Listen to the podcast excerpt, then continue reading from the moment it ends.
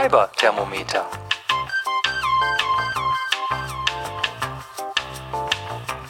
Hallo zusammen, herzlich willkommen zur heutigen Folge vom Fiber-Thermometer. Und wenn ich richtig gezählt habe, ist es die 16. Ist ja nicht so schwierig. So viele sind es ja noch nicht.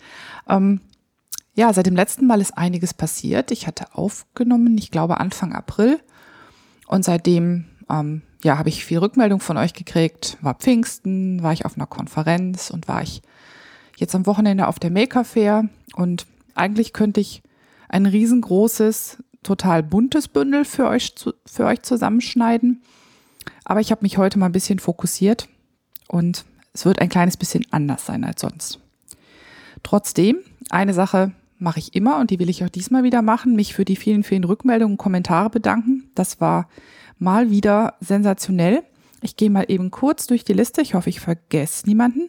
Manu, Katharina, Steffi, Martina, Karin, Simin, Diana, Katrin, Nitnati, Daniela, Silvia, Julia, Britta, Karina, Katrin, nochmal Karina, Schlendrine, Nine, Sina, Eva, Tini, Micha, Heidi, Karin, Biene, Gudrun, Heike, Conny, Astrid, Elli, Heike, Julia und Kerstin. Und auch noch einen lieben Gruß an alle, die, die ich vergessen habe.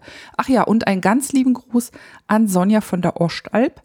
Ähm, die war nämlich bei uns eigentlich zum Fotoworkshop bei uns im Haus und hat sich aber auch noch als Hörerin geoutet. Und ja, war, fand ich ganz großartig, dass sie quasi aus beiden Welten oder in beiden Welten zu Hause ist, in der Fotowelt und in der Faserwelt und dann sagte, Mensch, sie fand das irgendwie doppelt schön, dass sie jetzt irgendwie alle ihre Podcaster, die sie so auf den Ohren hat und Podcasterinnen gemeinsam besuchen kann. Das war echt klasse. Und sie hat auch noch ein ganz süßes Päckchen geschickt. Danke dafür, Sonja. Das war richtig großartig. Was war in der letzten Folge? Da hatte ich ja vor allem um Kauftipps zum Thema Pommernschaf gebeten oder ganz präzise Kauftipps zum Erwerb von Wolle von rauwolligen pommerschen Landschafen. So. Und die Kauftipps sind ganz reichlich eingetroffen. Ganz lieben vielen Dank dazu. Das war klasse. Und ähm, ja, jetzt habe ich da so ein bisschen herumgedröselt und überlegt, ja, was mache ich denn nun? Ähm, bestelle ich's äh, schon kadiert? Ähm, bestelle ich's oder nehme ich es irgendwo mit oder lass es mir mitbringen von den vielen Freilichtmuseen, die das anbieten, wenn sie ihre Schafe scheren, die Wolle günstig abzugeben. Und nach so ein bisschen hin und her und abwägen der verschiedenen Möglichkeiten bin ich dann am Pfingstmontag nach Rinteln gefahren. Das ist von mir ungefähr 40 Minuten Autofahrt entfernt. Und habe dort bei dem Züchterpaar Karin und Christoph zwei Fliese gekauft. Ich werde die Webseite auch verlinken. Die haben nämlich nicht nur ganz entzückende Schafe, sondern auch Wolle im Angebot. Das sind die Rauwoller in Rinteln und ähm, packe ich alles ins Blog. Und die zwei Fliese sind ähm, anders, als ich ursprünglich dachte, äh, nicht hellgrau. Ich hatte eigentlich geplant, ähm, was Silbergraues mitnehmen zu wollen, weil ich irgendwie diese Farbe so schön finde. Aber wenn man so vor äh, diversen Säcken Vlies steht, ähm, kann man sich oder kann ich mich äh, schlecht entscheiden. Und so sind es dann ganz andere Sachen geworden. Also eins ist von einer sehr jungen und sehr dunklen Aue, also quasi noch Lamm, kann man sagen, von Rosemarie und eins von einem ähm, nicht näher benamsten, aber dafür durchnummerierten Jungbock. Und das ist ein dunkles Silbergrau-Blau mit auch so ein bisschen braunen Einsprengseln. Und das sind zwei veritable Säcke voll gewesen. Sie sagte, also Karin sagte, ja, das kann eigentlich nicht so viel sein. Sie meinte ja vielleicht maximal drei Kilo, wobei so ein ausgewachsener Rauwoller, glaube ich, gerade wenn es ein Bock ist, vier bis fünf Kilo Vlies produziert. Und sie meinte, das wäre nicht so viel. Sie meinte sogar irgendwie irgendwas zwischen zwei und drei Kilo. Ich bin mir aber sicher, dass es mehr ist, weil irgendwie komme ich beim Waschen gar nicht nach. Auf jeden Fall hängen die Fliese im Moment in Kopfkissenbezüge verpackt bei mir im Schuppen, damit sie da vor sich hin nach Schaf riechen können und nicht das Haus voll müffeln. Obwohl es irgendwie schon ganz gut riecht, finde ich, das Schaf. Naja. Und solange ich das portionsweise wasche, werden diese Kopfkissenbezüge weiterhin im Schuppen baumeln. Und wenn man den Rasenmäher rausholt zum Rasenmähen, riecht's nach Schaf. Aber das passt ja irgendwie auch. Wenn ich damit dann zumindest zur Hälfte durch bin, werde ich auch hier im Podcast davon erzählen. Aber noch bin ich nicht weit genug, um schon zu wissen, äh, was eigentlich unter den vielen Lernmomenten, die ich hatte und, und die ich sicherlich auch noch haben werde, überhaupt sowas wie ansatzweise ein Fazit ist. Ähm, ich habe das Gefühl, Da passiert noch ganz viel, ähm, was ich vielleicht falsch mache oder was ich entdecke, wie auch immer. Äh, wappnet euch, denn wenn es soweit ist, ähm, glaube ich, dass ich dann wieder massiv Sabbelwasser getrunken haben werde. Also euch könnten die Ohren klingeln von ganz viel Rosemarie und ganz viel Jungbock. Äh, ich werde das dann sehen und ihr auch. Heute aber soll es um was anderes gehen. Ich hatte das eben schon erzählt. Ich war auf einer Konferenz und ähm, das gehört zu den nicht wolligen Sachen, die mir passiert sind, die es aber irgendwie wert sind, dass ich hier heute davon erzähle. Und zwar, ähm, das hatte ich vor einem Jahr schon mal erzählt. Es gibt Konferenzen, auf der sich Menschen treffen, die podcasten. Und ähm, ich war mal wieder da. Und zwar, das war, ich glaube, 8. Mai oder das Wochenende um den 8. Mai. Da war ähm, Subscribe 7, die Podcast-Konferenz, die früher noch Podlove Podcaster Workshop hieß. Und die war mal wieder in Berlin in den Räumen von Wikimedia. Und die ist ja so gestaltet, diese Konferenz, dass morgens Vorträge sind und nachmittags Sessions und Workshops so im Barcamp-Stil. Und äh, natürlich, diese Konferenz wird von den Teilnehmern gestaltet. Also es gibt kein vorgegebenes Thema, sondern äh, Podcaster und Podcasterinnen sind aufgerufen, ihre Themen selber einzubringen. Und ähm, ja, es ist übrigens nicht nur für, für die sendende Fraktion, sondern auch für Hörer und Hörerinnen. Also kann jeder kommen, der sich irgendwie für das Thema Podcast interessiert. Und traditionell, sage ich jetzt mal, geht es dort immer relativ viel um Technik. Aber das ist gerade dabei zu drehen. Ähm, das finde ich auch sehr wohltuend. Es geht jetzt immer mehr auch um Formate, um Interviewformen. Diesmal gab es eine Session zum Schreiben fürs Hören, also für all die, die ihre Podcasts vortexten um sie dann vorzulesen, statt sie frei einzusprechen. Es ging ums Shownotes schreiben. Es ging um Sprechtechniken zum Beispiel, war auch ein ganz toller Vortrag. Oder auch um die grafische Wirkung von Podcasts. Also wie entwirft man sowas wie eine Corporate Identity, ein einheitliches Layout für seinen Podcast, für die Podcast-Seiten, für die Cover-Bilder, die dann in iTunes auftauchen und, und, und. Also es war so von allem was dabei. Ganz viele von den Vorträgen sind auch mit Sketchnotes begleitet worden. Also es gab eine, die hat tatsächlich äh, die Notizen als Sketchnotes verfasst, auch ganz toll. Also es war sehr schön und es geht natürlich auch immer um ganz, ganz viel Netzwerken, also kennenlernen, sich untereinander vielleicht ähm, auch mal ansprechen, um sich gegenseitig auf dem Podcast zu besuchen, von Erfahrungen zu profitieren und, und, und, was man halt alles so tun kann. Und ich habe euch das ja erzählt, beim letzten Mal hatte ich so ein kleines bisschen das Gefühl, da irgendwie so ein Oddball zu sein, also so eine Art Fremdkörper oder noch nicht ganz dazu zu gehören, obwohl ich es auch irgendwie total toll fand. Und ich hatte ja auch in einem der Gespräche dieses für mich Reizwort Bastelcast aufgeschleppt für, äh, aufgeschnappt für unsere, in Anführungszeichen, DIY-Szene. Und hatte mir deshalb überlegt, hm, eigentlich kannst du da nicht immer einfach schmollen, da musst du vielleicht auch mal was zu sagen, also irgendwie auftreten dort und hatte im Vorfeld, als Themen gesucht wurden, dann überlegt, dass ich ja was einreichen könnte. Hm, hab lange mit mir gehadert, ob das überhaupt was ist, was andere außerhalb der Faserszene überhaupt hören wollen. Hab dann aber irgendwann gedacht, okay, ganz egal, mach's jetzt einfach. Im Zweifelsfall, wenn es keinen interessiert, wird's halt nicht genommen. Und hab als Themenvorschlag ursprünglich als Workshop-Session eingestellt, dass ich was zu unserem parallelen Podcast-Universum aus der Faserwelt erzählen möchte. Und das stand dann vielleicht so ein Tag im Sendegate in den entsprechenden, in dem entsprechenden Wiki, wo die Themenvorschläge gesammelt wurden und hatte auch so zwei, drei Interessenten oder Interessentinnen und dann bekam ich eine, ähm, eine DM von der Claudia, die das äh, die die Konferenz mitorganisiert und die sagte, du super, ich finde find den Themenidee ganz toll, ich würde das gerne ins Vortragsprogramm holen, also für vormittags, hättest du was dagegen? Ich gedacht, nö, gar nicht, mach mal. Und so kam es dann, dass ich am Sonntagmorgen eine gute halbe Stunde Zeit hatte für meinen Vortrag Das parallele Podcast-Universum. Diesen Vortrag kann man inzwischen auf YouTube nachschauen. Der ist äh, aufgenommen worden, was sich auch ein bisschen komisch anfühlt. Ich sag's euch im Geheimen, ich habe ihn mir noch nicht wieder angeguckt. Ich finde es schwierig genug, mich zu hören, wenn ich meine Podcasts schneide, aber mich zu sehen, finde ich noch etwas seltsam. Auf jeden Fall, genau, habe ich da ein bisschen was über uns erzählt.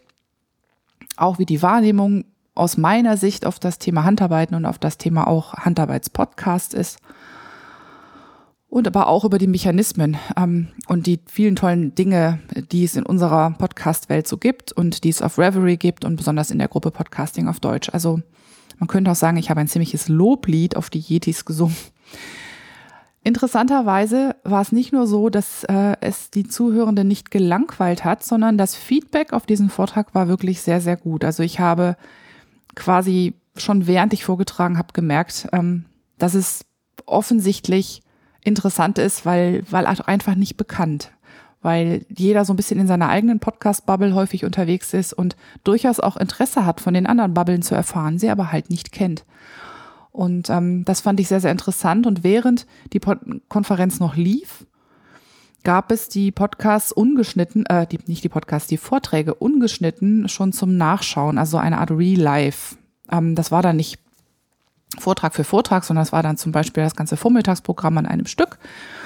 Aber äh, man konnte es schon anschauen und tatsächlich hat es der ein oder andere da draußen aus meiner Twitter-Blase sozusagen auch getan. Und es ging recht schnell, dass dann dazu ähm, noch Rückmeldungen eintrudelten. Und aus diesen Rückmeldungen ergab es sich, dass eine Podcasterin mich fragte, Mensch, soll man dazu nicht mal gemeinsam schnacken? Und zwar eine Podcasterin aus einem anderen DIY-Universum, nämlich aus dem Bereich des Nähens. Und dieses Gespräch zwischen uns beiden wird den Hauptteil dieser Sendung ausmachen. Und ich hoffe, das äh, ist für euch so interessant, wie es für mich war. Wir sind durch alle möglichen Themenbereiche so meandert, die uns interessiert haben und haben uns regelrecht festgequatscht. Ich hoffe, es macht euch genauso viel Spaß, wie es uns gemacht hat. Und damit geht's gleich weiter. Ich freue mich, dass ich heute nicht allein podcasten muss, denn ich habe mir mal Besuch organisiert. Bei mir, also zumindest virtuell im Moment, ist Muriel von nahtzugabe 5cm.de. Grüß dich, Muriel. Hallo, vielen Dank für die Einladung. Ich freue mich sehr, dass ich heute bei dir bei einer Podcast-Episode dabei sein darf. Ähm, vielleicht fange ich einfach mal an und sag mal kurz was zu mir. Ja, liebend gerne, weil ähm, ich weiß, dass einige meiner Hörerinnen dich auch hören, aber das trifft ja, glaube ich, nicht auf alle zu. Ja, ich, ähm, ich glaube, das ist ja auch das Thema, worum wir uns heute treffen, das Thema äh, Nischen. Genau. Und ähm, ich sage mal so, ähm, liebe ähm, Strickbegeisterte äh, da draußen, ich komme aus einer anderen Nische, nämlich aus der Nische der Nähenden und da aus der Nische, die Kleidung nähen. Und dann auch noch erwachsene Kleidung, also Nischen äh, kann ich gut. Und ich habe 2010 habe ich das Nähen für mich äh, wieder entdeckt und äh, konnte seitdem einfach nicht mehr damit aufhören. Ähm, und ähm, Stricken kann ich, also genau ein Strickmuster und daraus stricke ich mir Loop-Schals. Also ich habe ganz viele des exakt gleichen Schals in verschiedenen Farben. Mhm. Ähm, aber dann erschöpft sich ähm, meine Strickfähigkeiten auch schon ähm, meinen Blog, wo ich halt hauptsächlich über ähm, die Kleidung, die ich nähe, blocke, aber auch über irgendwelche Treffen oder Aktionen, die es so, ähm, sag ich mal, in meiner Nähwelt gibt, ähm, habe ich seit circa fünf Jahren. Und den dazugehörigen Podcast habe ich seit ähm, eineinhalb Jahren etwa. Ähm, in meinem Podcast, das ist ein Interview-Podcast, das heißt, ich lade mir immer Gäste ein. In der Regel sind es andere Nähblocker, kann aber auch mal hier ähm, sein, dass ähm, ich einen Stoffladen, wo ich besonders gut finde, frage oder ähm, das ist wie jetzt zum Beispiel die aktuelle Folge, da geht's um äh, Filme und Serien, die, sag ich mal, nähende oder handarbeitende Leute interessieren könnten, von kostümtechnisch gesehen. So, jetzt habe ich den Anfang vom Satz vergessen. Den fand ich übrigens super. Ich rette dich da gerne. Weil den fand ich echt, die Folge fand ich klasse. Die habe ich erst heute Morgen und nee, gestern und heute Morgen auf der Autofahrt zur Arbeit gehört. Und äh, ich dachte so, oh Mann, ich glaube, ich muss mich mit sowas näher beschäftigen. Da ist extrem viel so interessantes Insiderwissen drin. Und äh, ja, hat total Spaß gemacht. Und Daniela, die hat auch so ein paar Sachen gesagt, jetzt bezüglich auf unser Thema heute, wo ich dachte, yes, genau, genau, das sehe ich auch so. Vor allen Dingen, ich finde, ich hatte da zwei, ich hatte Glück, dass ich zwei solche versierte Gästinnen hatte, äh, die das auch so hervorragend, die das Wissen hatten. Ne? Ich musste ja, da ist es ja gesprudelt, da war ja, ganz begeistert. Ja. Hört, hörte gar nicht mehr auf. Also ich fand es auch, ich, ich glaube, ich werde jetzt ständig bei Filmen irgendwie auf die, auf die Kostüme gucken.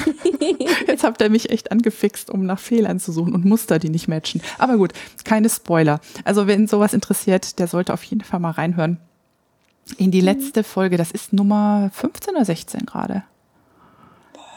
Frag, frag mich nicht so Sachen, ich weiß es gerade nicht.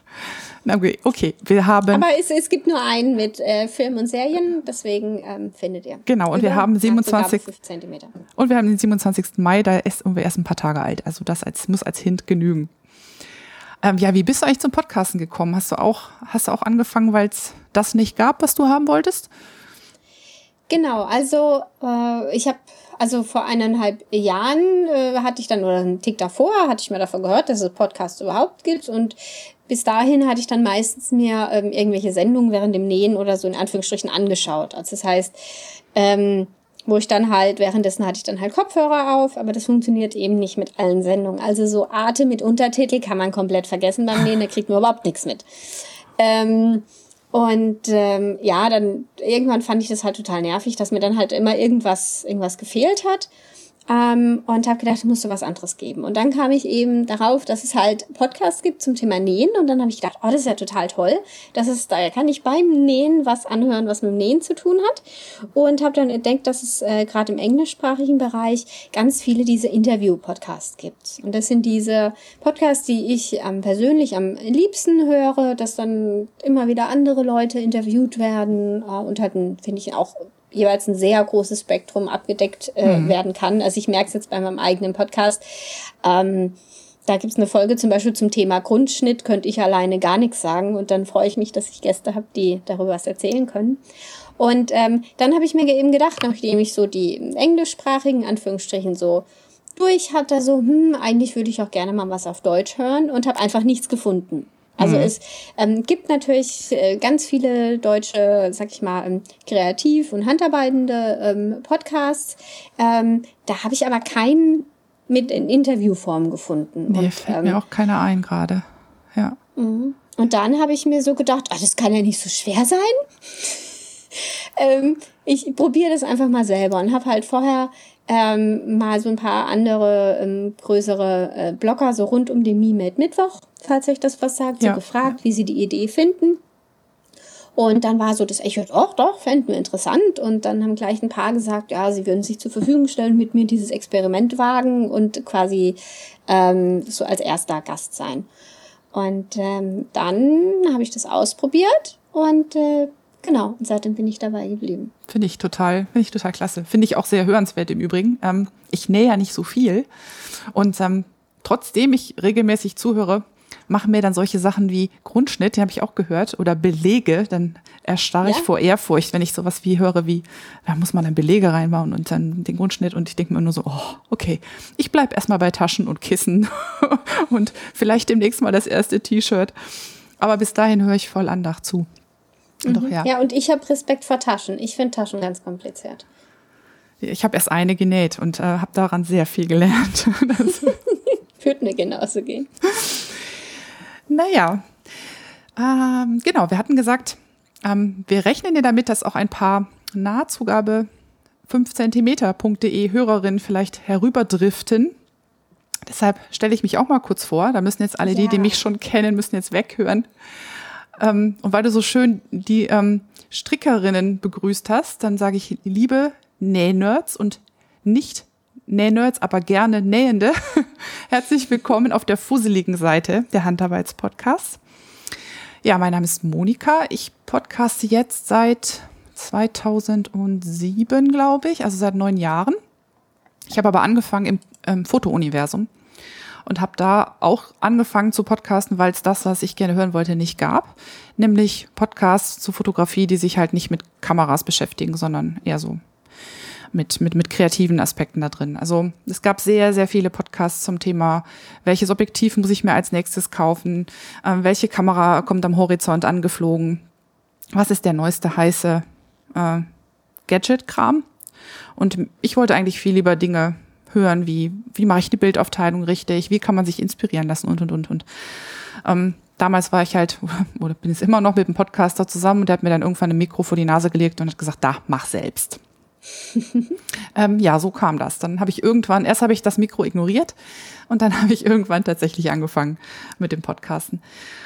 Und seit etwa eineinhalb Jahren habe ich gedacht, mein zweites Hobby muss ich ganz unbedingt auch vertonen. Und habe auch gedacht, ah, das ist bestimmt auch viel leichter und das macht auch nicht so viel Arbeit. Dann habe ich angefangen, über das Stricken und über das Spinnen zu podcasten und habe festgestellt, dass das der aufwendigste Podcast ist, den ich je gemacht habe. Ähm, Warum ist der aufwendiger? So kann man sich verschätzen. Ähm, ich finde es relativ einfach, was dazu zu sagen, was ich gerade, was ich gerade stricke oder was ich gerade spinne. Aber ich, ich bin so, ich gehöre auch zu den Menschen, die immer ganz genau wissen wollen, warum irgendwas so ist und warum das so funktioniert. Und angefangen hat das beim Spinnen, das eigentlich ein sehr komplexes Handwerk ist, also wo man sehr, sehr viele unterschiedliche Dinge mit den Fingern oder mit der Vorbereitung der Fasern tun kann. Und egal was man tut, es hat immer Auswirkungen auf das Garn am Ende, das dabei rauskommt. Und ähm, habe ich angefangen mir zu überlegen, okay, was mache ich jetzt hier eigentlich gerade und ähm, was mache ich anders? Wieso funktioniert es nicht? Wie machen es die anderen? Also habe nachgelesen und auch nachgehört und so. Und habe dann angefangen, diese Dinge, die mir so durch den Kopf gingen, halt auch zu verpodcasten. Und dann kamen so, so Nischenthemen dazu. Irgendwann habe ich mir zum Beispiel festgestellt, oh Gott, beim Brückenbau werden Spinnräder eingesetzt.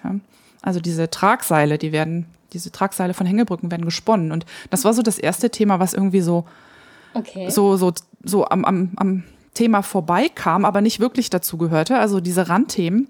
Und die haben angefangen, mich total zu faszinieren. Also wo ist irgendwie textile, textiles Handwerk in andere Dinge reingeflossen? Also wo gibt's so Touchpoints? Und das sind die Segmente, die irgendwie, die so die, die Tendenz haben, auszuufern und die dann irgendwie ziemlich lange brauchen, bis ich sie fertig habe. Ähm, weil du es ähm, gerade erwähnt hast, zu den textilen Sachen, die irgendwie woanders reingeflossen sind, kennst du von ähm, Sushna dieses ähm, Buch mit den, ähm, ah nein, mit Textile, den Redewendungen. Mit den Redewendungen. Genau, ja. Das, yeah. das ist auch so eins, das ist mir, das ist mir auch untergekommen. Da bin ich über Twitter von einer einer Dame, der ich damals gefolgt bin, sie mir noch gar nicht äh, drauf gestoßen worden, wie, wie dicht Text und Textil halt zusammenhängen. Und dann habe ich angefangen, es so zu überlegen und abends so mit dem Chris, also wenn ich auf dem Sofa saß, so Ping-Pong zu spielen, was fällt dir denn ein? Und dann habe ich recherchiert und dann bin ich über dieses Buch gefallen. Und mhm. äh, hatte mir dann auch eigentlich vorgenommen, da häufiger dann mal was draus äh, zu zitieren. Also das erste Segment zu dem Thema Text und Textil habe ich habe ich quasi auf Basis aller möglichen anderen Sachen recherchiert und dann, als ich quasi die Folge fast fertig hatte, bin ich über das Buch gestolpert und das steht inzwischen auch bei mir im Regal, weil es mhm. ist super toll. Das ist ein tolles Buch. Ja, ist total schön. Kann man nur empfehlen. Und es wird wohl einen zweiten Teil geben. Ui, da ist noch was übrig. Mhm. Sehr cool. ja, so, sorry, ich habe dich bei deiner Einleitung, ähm, das hat nur gerade so schön gepasst. Nee, es ist super. Ich habe dich unterbrochen. Ja, also das sind, ich hatte ja gesagt, diese, diese, diese Randthemen, die ich dann finde, das sind die, die die immer aufwendig werden. Also wo ich dann einfach auch, wenn ich eine Quelle habe zu einem Thema, muss ich nochmal quer gucken, gibt es noch andere oder ähm, ist das valide, was da drin steht oder ist das vielleicht auch Blödsinn? Also nur weil man was gefunden hat, wo irgendwo was steht zu einem Thema, heißt es ja nicht, dass es stimmt. Und ähm, das, das Quer-Recherchieren und so, das braucht dann relativ viel Zeit. Und ganz viele von den Quellen, die ich anzapfe, sind ursprünglich Englisch. Das heißt, ich muss mir erstmal so die Kernaussagen, die ich irgendwie brauche oder die mir einen roten Faden machen, die übersetze ich mir dann erstmal bauen wir da so ein bisschen die Geschichte zusammen. Und ja, das dauert irgendwie, das dauert irgendwie immer lange. Ich weiß auch nicht. Vielleicht können das andere schneller, vielleicht bin ich auch einfach nur langsam. Ähm, vielleicht bist du nur genau. Ja, ich, ich habe einen Hang zum Perfektionismus und der hilft manchmal, aber nicht immer. Mit dem kann man sich auch super gut selbst ausbremsen. Also äh, kenne ich auf jeden Fall. Ja, das sind also, aber das macht auch unglaublich viel Spaß, weil das Feedback einfach sehr ausführlich ist und weil ich auch immer wieder ähm, durch das, durch die Rückmeldung von den Hörern und Hörerinnen auch wieder auf neue Themen gestoßen werde oder weil Fragen kommen, kannst du nicht mal darüber sprechen oder das machen. Und so kann ich irgendwie sagen, dass ich, dass ich durch das, was zurückkommt vom Podcast, so viel lerne. Also, dass ich eigentlich mir mit dem Podcast mehr beibringe als anderen. Also, das ist irgendwie so ein, mhm. so ein, so ein, so ein Perpetuum mobile, was sich ständig am Laufen hält. Finde ich, finde ich völlig klasse. Also das ist, das ist, glaube ich, so der Hauptgrund, warum ich das mache, weil es irgendwie mein, meinen eigenen Wissensdurst auch ein bisschen stillt. ja, und äh, das ist eigentlich so, was es so zu mir zu sagen gibt. Ach, sonst, ich werde dieses Jahr 45 und fühle mich schrecklich alt. Das könnte man vielleicht noch so dazu sagen. Und ja, und ah ja, genau, bevor ich Podcasterin wurde, habe ich auch furchtbar viel Podcast gehört. Ich bin irgendwie Ende 2005 von einem Kollegen auf der Arbeit angesprochen worden, der mich mit dem okay. iPod rumflitzen wow. sah und der sagte, boah, ich habe da was für dich, das findest du bestimmt großartig, Podcast so und so. Guck mal hier. Und dann habe ich angefangen, ich glaube, mit, mit einem Podcast, mit dem fast alle angefangen haben, mit Schlaflos in München mhm. von Annik Rubens und bin dann relativ schnell über andere Sachen gestolpert. So über dieses klassische Podcast weiterempfehlen. Ne? Annik spricht irgendwie über drei Podcasts, die sie toll findet, dann hört man die auch und dann von da aus geht es dann so weiter, so schneeballmäßig. Und inzwischen, inzwischen ist es wirklich richtig übel. Ich habe so viel Podcasts abonniert. Ähm, ich bin bei den seltensten, also in den seltensten Fällen bei irgendeinem wirklich up to date. Und ähm, wann hörst du normalerweise Podcasts? Immer.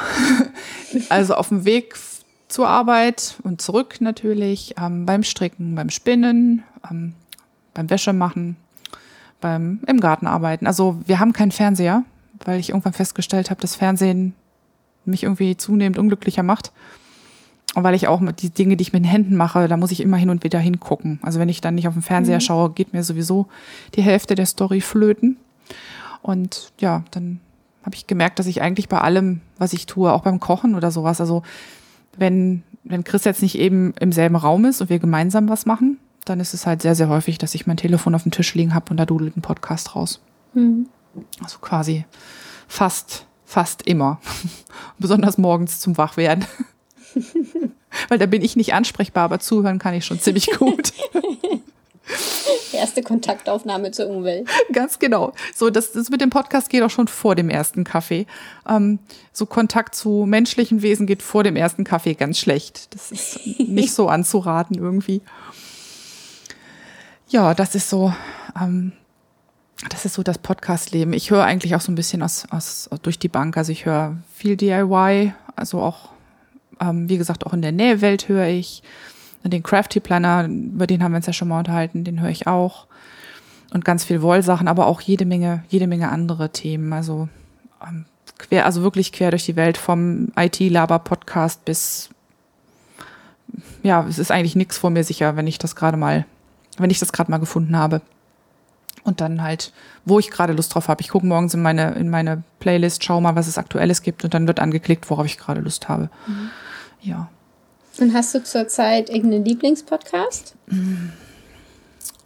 Also, ist schwer zu sagen. Also, was ich überhaupt nicht ungehört, also gar nicht ungehört liegen lassen kann, wenn es neue Folgen sind, ähm, sind diese beiden Story-Podcasts aus, aus ähm, Nordamerika. Die sind von Pacific Northwest Radio. Das eine ist The Black Tapes und das andere ist Tennis. Die sind halt so ein bisschen gruselig. Ähm, mhm. Tun beide so, als wären sie ähm, nicht Fiktion. Sie sind aber Fiktion. Aber man, aber es ist so geschickt gemacht, dass es halt immer zwischen, zwischen Fiction und Non-Fiction hin und her schwankt.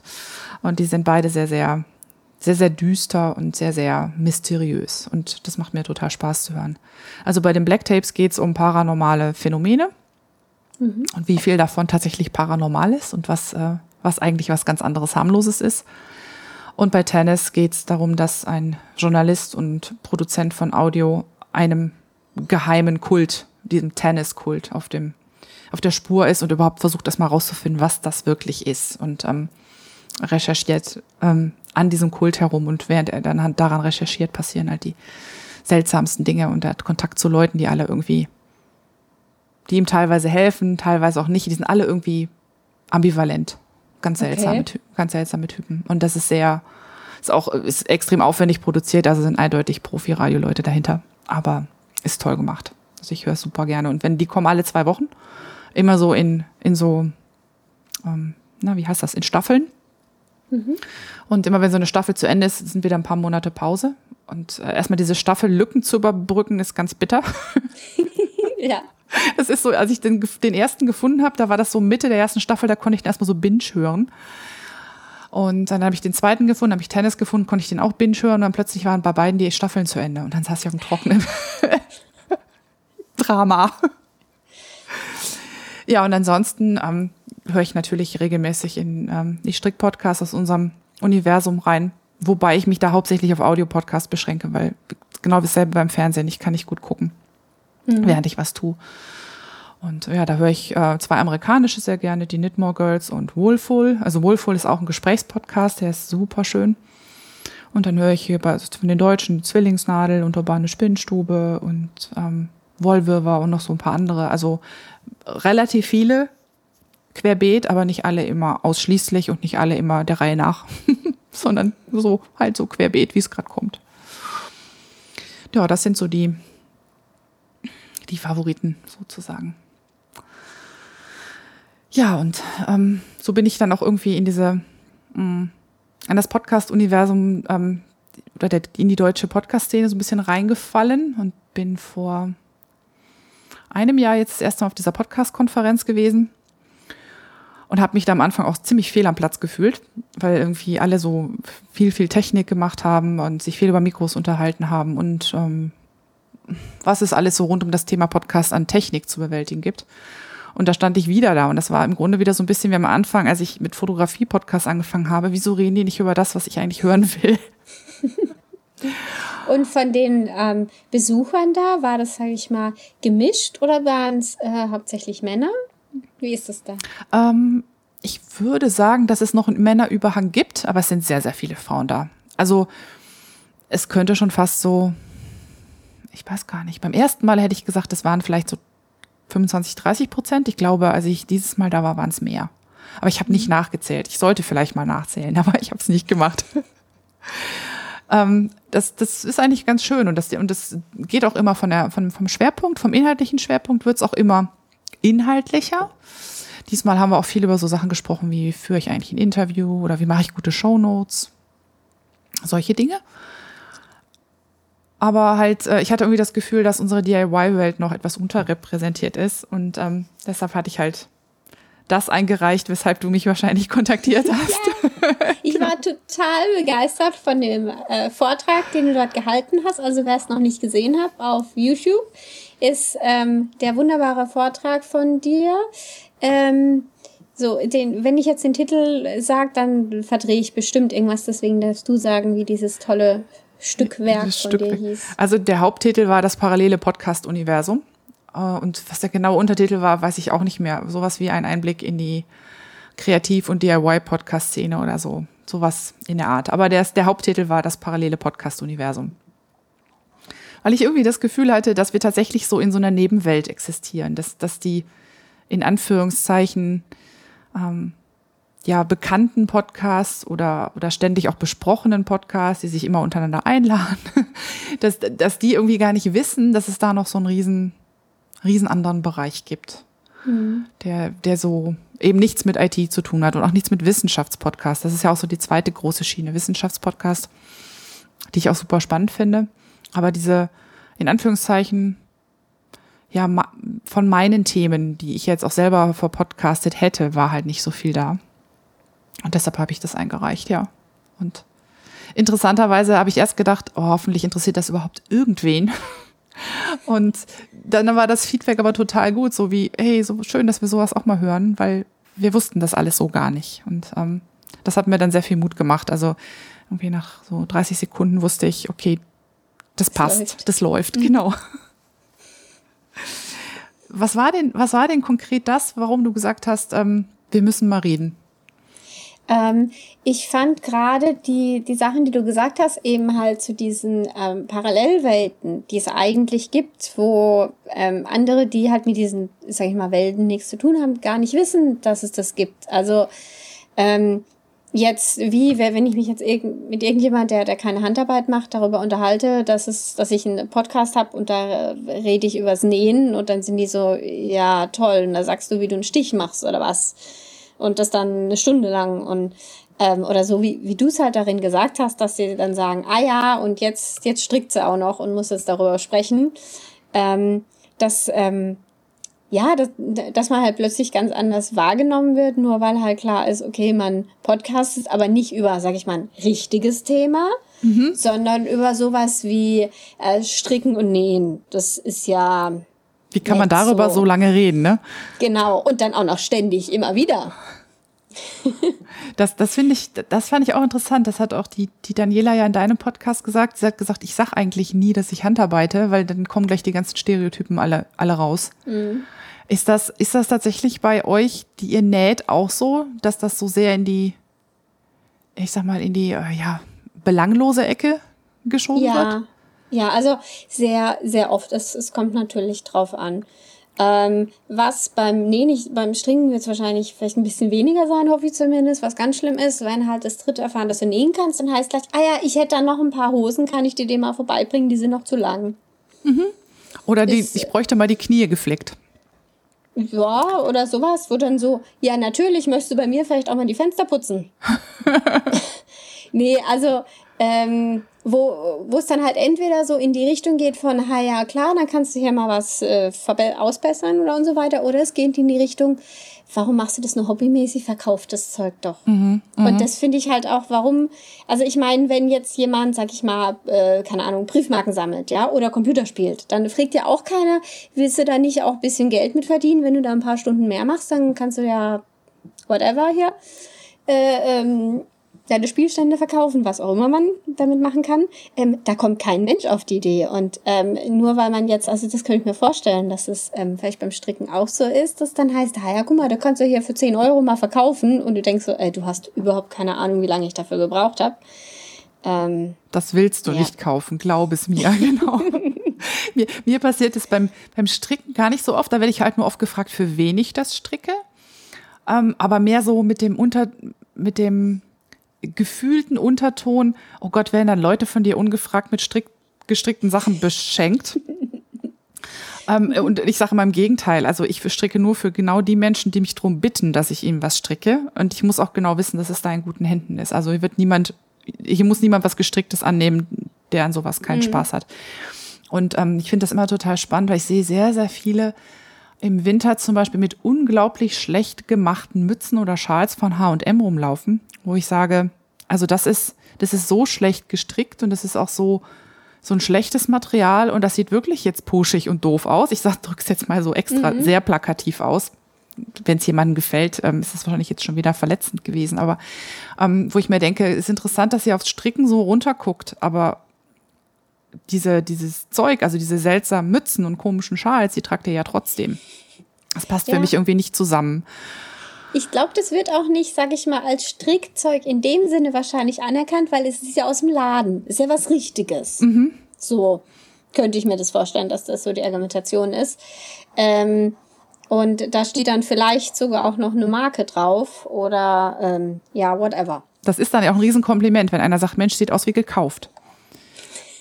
Größer, größeren, größeres Kompliment kannst du ja angeblich niemandem machen, der handarbeitet. Und alle, die es wirklich ernsthaft machen, verdrehen in dem Moment die Augen und sind eher beleidigt als irgendwie.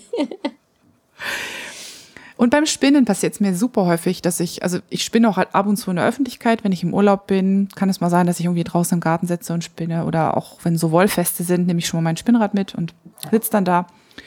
Und das äh, fasziniert dann erstmal die Männer, weil das ist ja ein technisches Gerät. Mhm.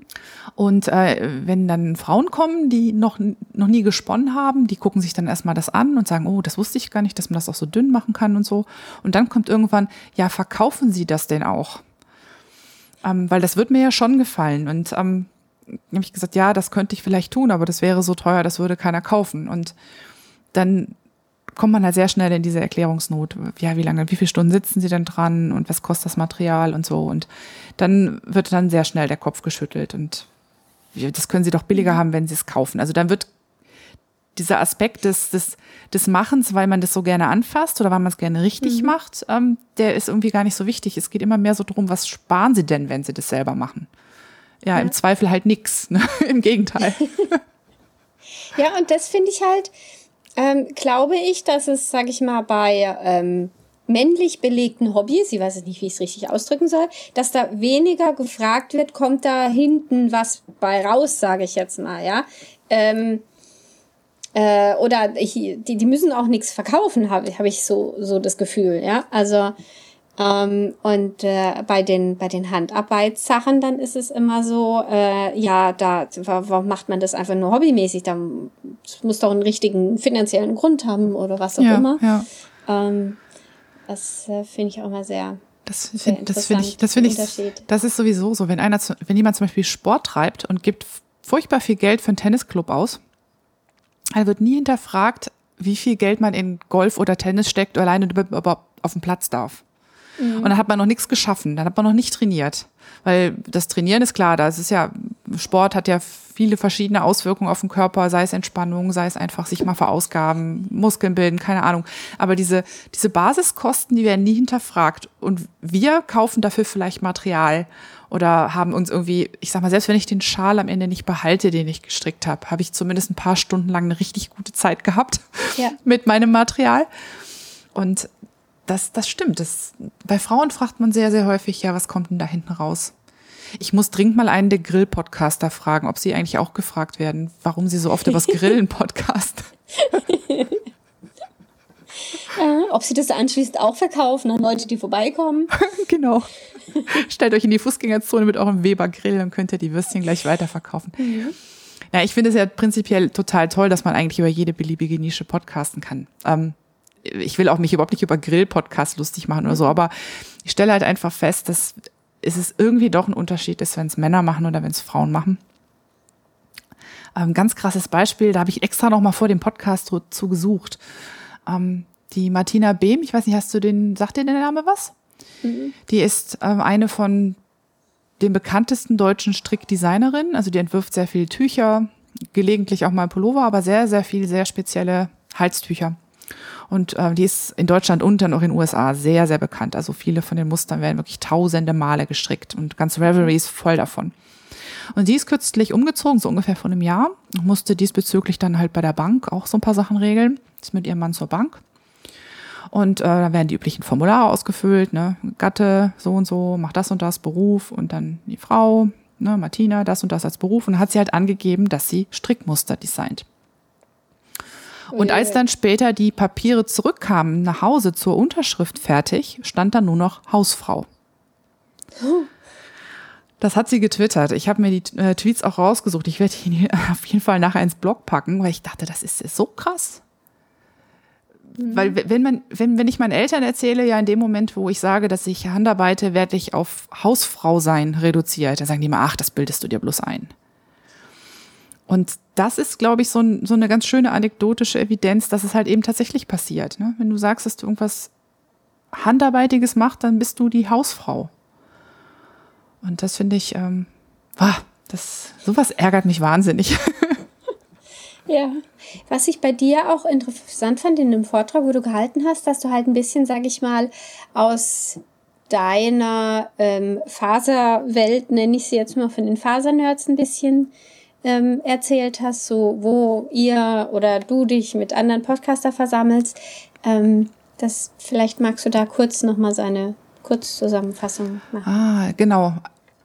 Ich kann mal, also ich weiß nicht, ob das auf alle in Anführungszeichen Faser-Nerds zutrifft oder auf alle, die, die gerne mit Wolle hantieren, aber unsere Gruppe, die wir in Reverie haben, also Reverie ist ja eine, ein, eine Social-Plattform, wenn ich sie jetzt Facebook für Stricker nennen würde, wäre das schon wieder viel zu kurz gesprungen, aber es ist ein soziales Netzwerk rund um die wolligen ähm, Handarbeitsthemen. Mhm. Ne? Also da gibt es, gibt es Möglichkeiten, Spinnenprojekte, Strickprojekte, Häkelprojekte und ich bin mir gar nicht sicher, ob demnächst auch Webprojekte kommen, ähm, dort zu verwalten, sich da Notizen zu den Projekten zu machen, Fotos hochzuladen und ähm, also genau, das war das, Fotos hochladen, dann gibt es die Möglichkeit zu diskutieren auf großen Foren. Ähm, und man kann, was das Allerfaszinierendste ist, und das hat mich, als ich es erste Mal wirklich richtig entdeckt habe, also als ich so eingestiegen bin in Reverie, zu jedem Muster, das dort hinterlegt ist, kannst du immer schauen, wer hat es schon gestrickt. Also wir sind alle Projekte, die auf diesem Muster basieren, sind tatsächlich dann verlinkt. Und auch in welchen Materialien wurde es gestrickt. Also wer hat schon welche Wolle für das Projekt ausprobiert. Und dann kannst du halt auch sehen, wirkt das in der Wolle, die ich vorhabe zu benutzen überhaupt oder wirkt es halt eben nicht. Oder ich gucke zum Beispiel, ich bin, ich bin relativ groß und jetzt auch nicht super schlank. Ich meine, ich bin nicht irgendwie dick, aber ich muss halt doch sehr, sehr häufig gucken, so wenn so ein Projekt irgendwie an, an zarten Menschen gut aussieht, ähm, wie sieht's denn eigentlich an jemandem aus, der ungefähr mein Format hat? Das heißt, ich gucke dann auch mal ein bisschen durch, wie sieht's in den größeren Größen aus, wer hat's schon gemacht, wie sitzt der Pulli oder solche Sachen. Das, das, ist so eine zentrale Plattform quasi. Das ist die zentrale Plattform, die ist ganz genial programmiert da ist wirklich alles mit allem verbunden. Jedes, bei jeder Wolle, die dir gefällt, kannst du gucken, was schon daraus gestrickt wurde. Bei jedem Projekt kannst du gucken, mit wer hat's gestrickt, mit was hat das gestrickt, welche Probleme hat er gehabt, wie sehen die Notizen dazu aus. Und das ist, ist unglaublich miteinander vernetzt. Sogar ähm, in welchen in welchen Forenposts wurde das Muster erwähnt. Also wenn jemand das Muster verlinkt hat in einem Forenpost, weil er vielleicht ein Problem hatte oder irgendwas Besonderes dazu diskutieren wollte, dann wird das dem Muster auch angeheftet. Das heißt, du hast alle Informationen zu dem Thema. Ähm, wie Leute damit klargekommen sind, was die Materialien waren und, und, und. Das hast du alles da dran. Okay. Und das ist unfassbar genial vor allem, ich meine, es ist auch ein riesiges Kaninchenloch. Also wenn du da mal abends, du willst nur mal schnell ein Muster suchen und drei Stunden später merkst du, dass du besser schlafen solltest, weil du dich komplett da drin verdaddelt hast. Das ist, ähm, aber es ist trotzdem sehr, sehr toll. Und dann gibt es halt die Möglichkeit, dass du Gruppen beitrittst. Das können ähm, Gruppen sein zu bestimmten, zu bestimmten Designern oder Gruppen, die irgendwie lokal sind, also Han Strickerinnen und Stricker im Raum Hannover oder ne, das, das, you name it. Also man kann zu jedem Thema eine Gruppe aufmachen. Das ist mhm. überhaupt nicht begrenzt. Und in diesen Gruppen hast du dann Disku hast du einen Chat und hast du vor allen Dingen Diskussionsforum und kannst noch Seiten anlegen mit speziellen Dingen. Und wir, wir oder ein, einige von den deutschen Faser-Podcasterinnen haben dort eine eigene Gruppe, eine gemeinsame Gruppe. Das ist die Gruppe Podcasting auf Deutsch. Und da, diese Gruppe ist für mich so mein, mein wolliges Zuhause, wenn ich das mal so sagen kann. Die ist sehr, sehr kommunikativ. Also erstmal ist sie unglaublich nett. Also das, das Klima in dieser Gruppe ist, ist sensationell gut. Auch wenn man Wie durch. Wie viele seid ihr etwa? Also ich würde sagen, wir sind knapp 600 Gruppenmitglieder, habe ich im Kopf, grob. Also mhm. 500 und irgendwas. Und bei den Podcastern und Podcasterinnen sind es inzwischen mehr geworden. Ich hatte im Vortrag gesagt, irgendwie gut 30 oder 33. Es sind aber in den letzten Wochen schon wieder welche dazugekommen. Also ich würde mal sagen, in den letzten drei Wochen sind alleine fünf neue Podcasts aufgekommen. Okay. Das ist auch so ein, so ein Phänomen da.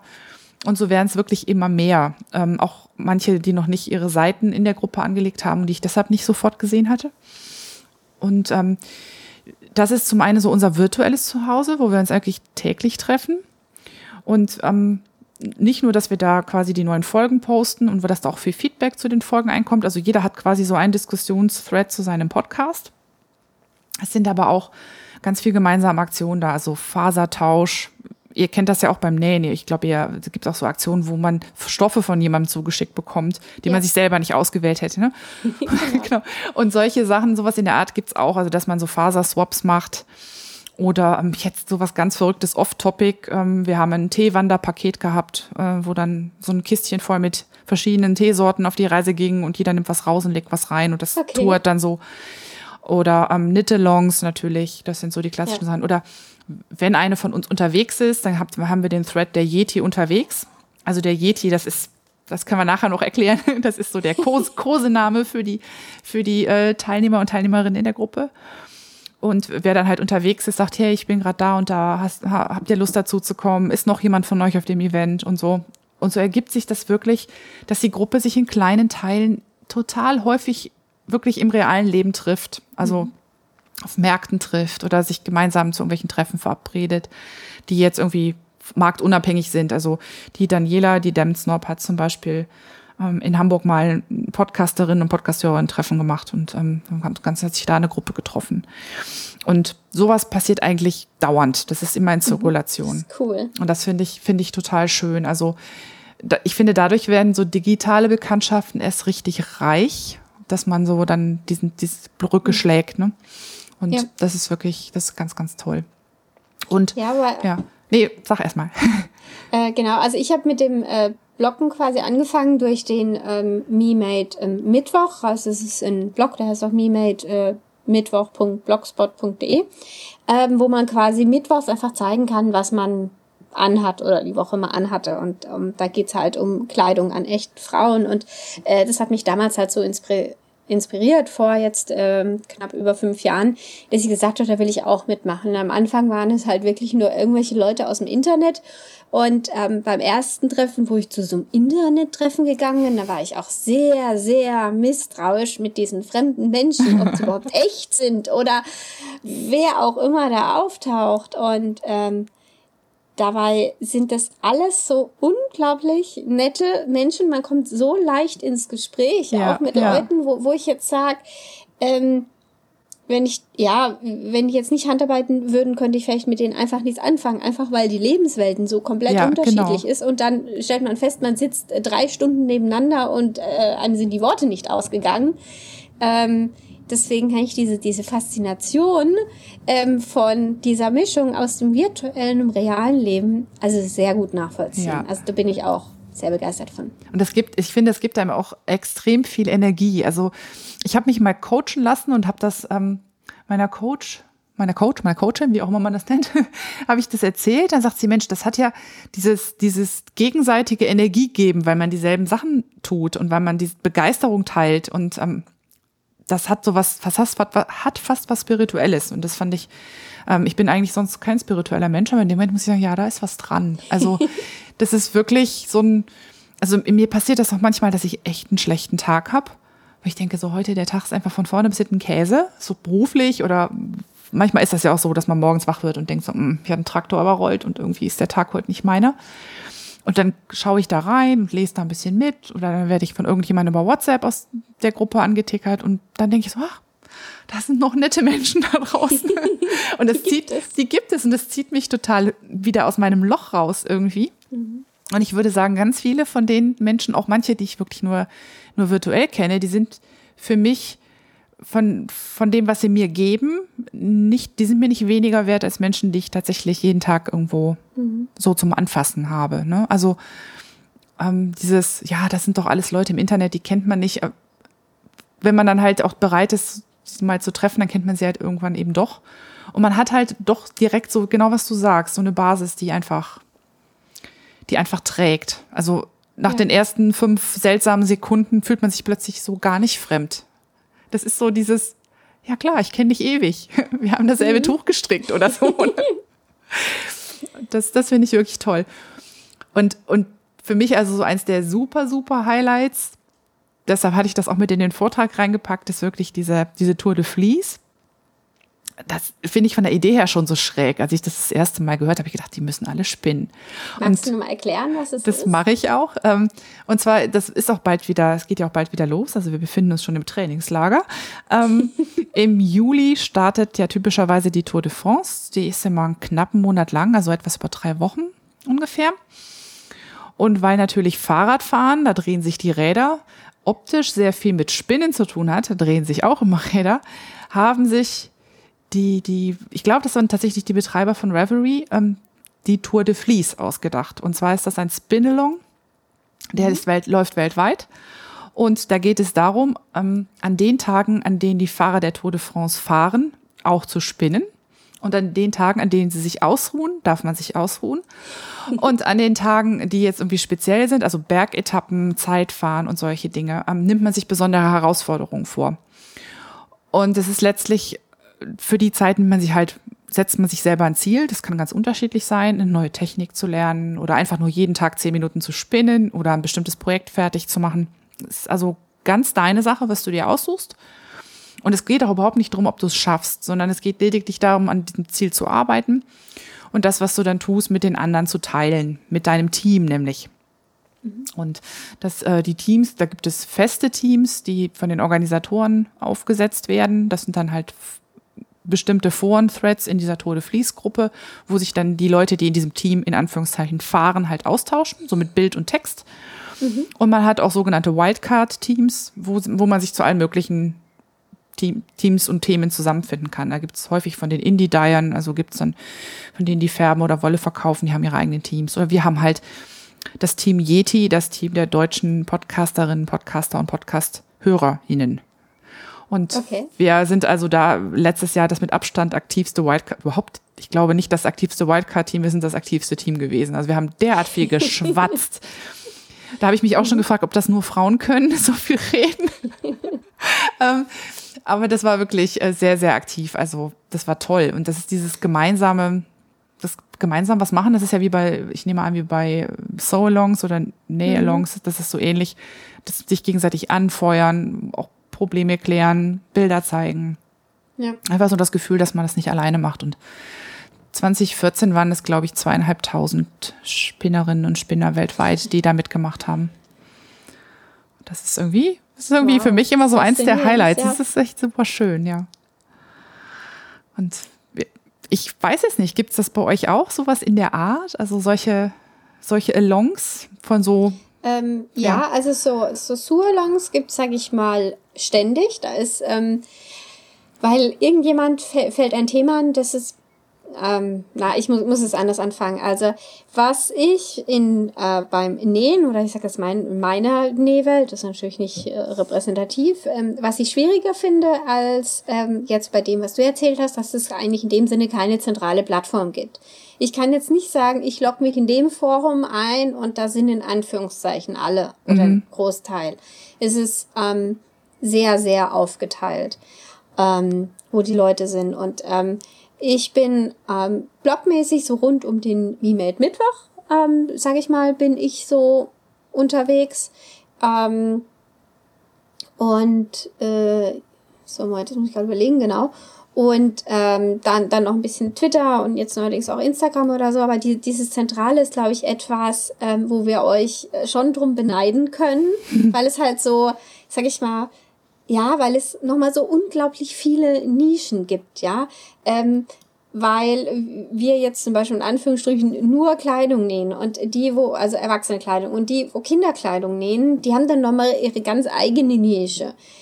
In Anführungsstrichen. Und ähm, dann gibt's halt die, die Taschen nähen, die sind auch nochmal. Und äh, die, die Quilterinnen sind auch, haben auch nochmal ihre eigene Nische. Also es ist ganz, ganz, ganz sehr, sehr nischig. Und es ist eigentlich relativ schwer, die anderen überhaupt zu finden, mhm. weil es eben nichts Zentrales gibt, wo man mal, sag ich mal, einfach über den Tellerrand gucken kann. Ähm, und ähm, weil, was ähm, ich jetzt so kenne, sind halt die, dieses äh, So-Alongs, wo halt jemand ähm, eine Themenidee hat. Ähm, wie ähm, aktuell ist, läuft jetzt gerade der Film- und Serien-So-Along äh, von einem Blog, der heißt ähm, Minimale Extravaganz ähm, wo es halt darum geht, wir nähen uns ein Outfit, äh, inspiriert von Filmen und Serien.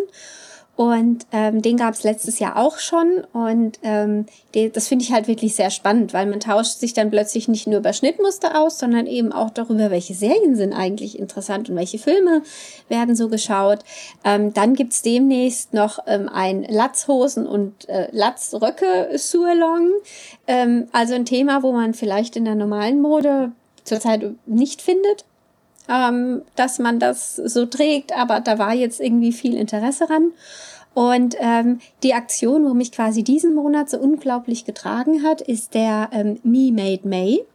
Mhm. Das ist äh, eine Aktion von einer, ich glaube, sie kommt aus England, ähm, die das vor etlichen Jahren mittlerweile schon ins Leben gerufen hat, dass man einfach im Mai einfach mal, früher war es hauptsächlich auf Flickr, gezeigt hat, was man denn so trägt. Und ähm, jede konnte sich Anfang des Monats, hat man ähm, bei der, die das ähm, organisiert, ähm, quasi seinen Leitspruch für den Monat eingetragen. Das konnte sein, dass man sagt, ich will einmal in der Woche was selbstgenähtes tragen oder mhm. so.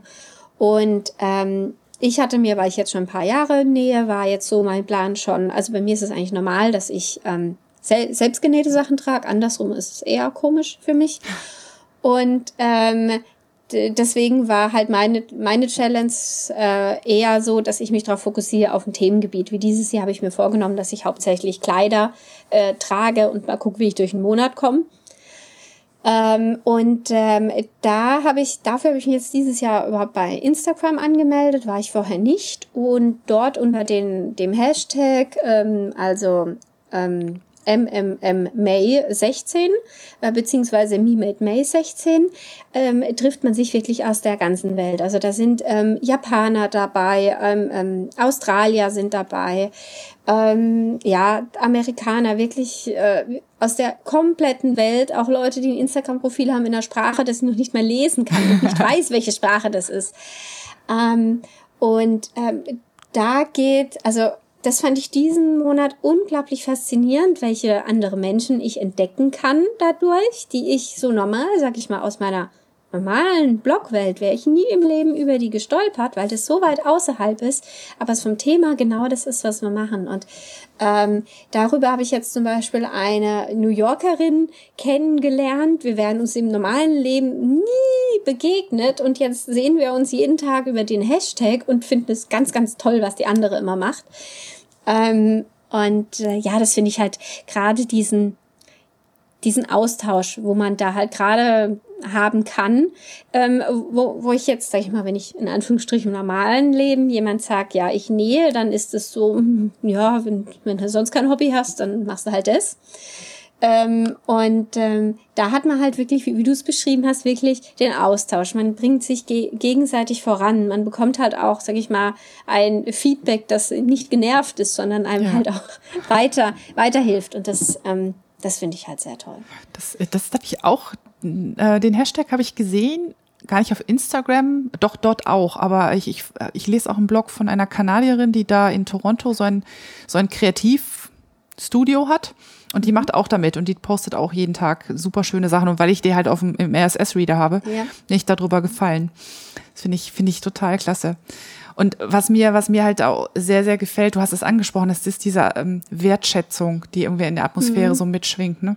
Also selbst, selbst wenn man Kritik äußert, ist das immer sehr, sehr, sehr konstruktiv und sehr vernünftig. Und ich habe ich weiß nicht, wie es, wie es in der Nähwelt ist. In dem mhm. Faserumfeld, in dem ich mich rumtreibe, bekomme ich wirklich diesen, diesen klassischen, dass sich Leute im Ton vergreifen oder halt wirklich auch grob beleidigend werden oder gar Hate Speech, das bekomme ich halt sehr, sehr wenig mit.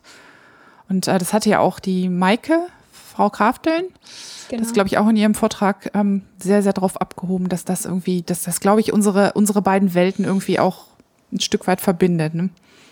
Ja, das ist halt wirklich total faszinierend, wenn ich jetzt, sage ich mal, in so äh, Foren reinguck. Also beruflich ähm, habe ich mit der IT zu tun. Wenn ich da in Foren reinguck, was da abgeht, ist es wirklich total krass. Und dann kommt man zurück und plötzlich ist alles flauschig. Mhm.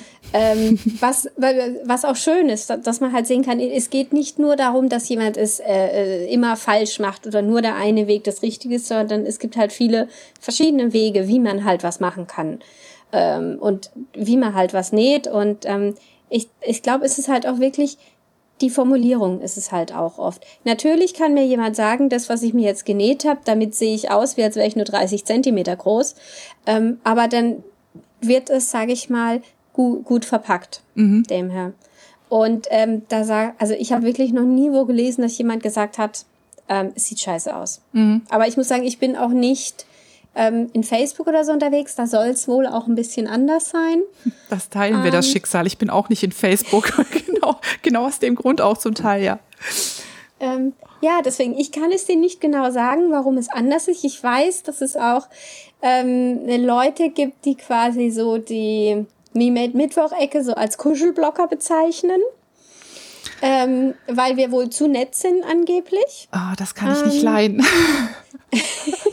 Und dann, dann sage ich ja gut, dann, dann ist es für euch so. Ich glaube, ähm, dadurch, dass man viele Leute mittlerweile auch persönlich kennt und wenn ich irgendwas vielleicht mal nicht so gut finde oder vorteilhaft, dann ist es vielleicht auch oft so, dass ich dann vielleicht eine E-Mail schreibe oder mhm. eine Direktnachricht und dann sag so, hm, also sieht schon nett aus, aber hm, und, und ich sage, okay, ich muss es jetzt nicht in die ganze Welt rausbrüllen, dass ich denke, dass vielleicht eventuell ähm, kann ja auch sein, dass ich total auf dem falschen Dampfer bin. Mhm. Zum Beispiel. Es ist auch, äh, ich weiß auch nicht, nicht, es ist auch häufiger wirklich mehr auf der sachlichen Ebene, wie du so sagst, so dieses, da, da finde ich was nicht vorteilhaft, dann würdest du wahrscheinlich sagen, hm, hast du mal geguckt, die Abnäher hinten, Genau, ähm, die, ja, ne, also das, das, wirkt irgendwie seltsam, das, das, ähm, mhm. das, ich sag mal, lässt deinen Po irgendwie dicker aussehen, als er ist oder sowas. Ne?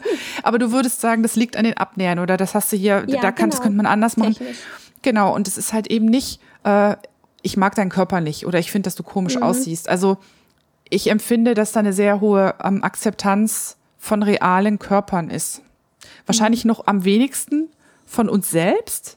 Also ich sehe, ich krieg das mit, dass, dass, dass auch einige von uns sagen, ha, ich mag das hier nicht oder ich, ähm, Ich mhm. finde, dass ich da, dass ich da vielleicht ein bisschen zu rund drin aussehe oder sowas, aber ich äh, sehe nie, dass jemand ange von anderen angegriffen wird aufgrund seiner Körperform. Ja. Und das finde ich, ähm, finde ich sehr, ah, das ist sehr wohltuend, weil dann, dann auch die Angst schwindet, dass man das auch mal mhm. zeigt, was man gemacht hat. Und ähm, man geht auch gleich mit sich selber viel gnädiger um.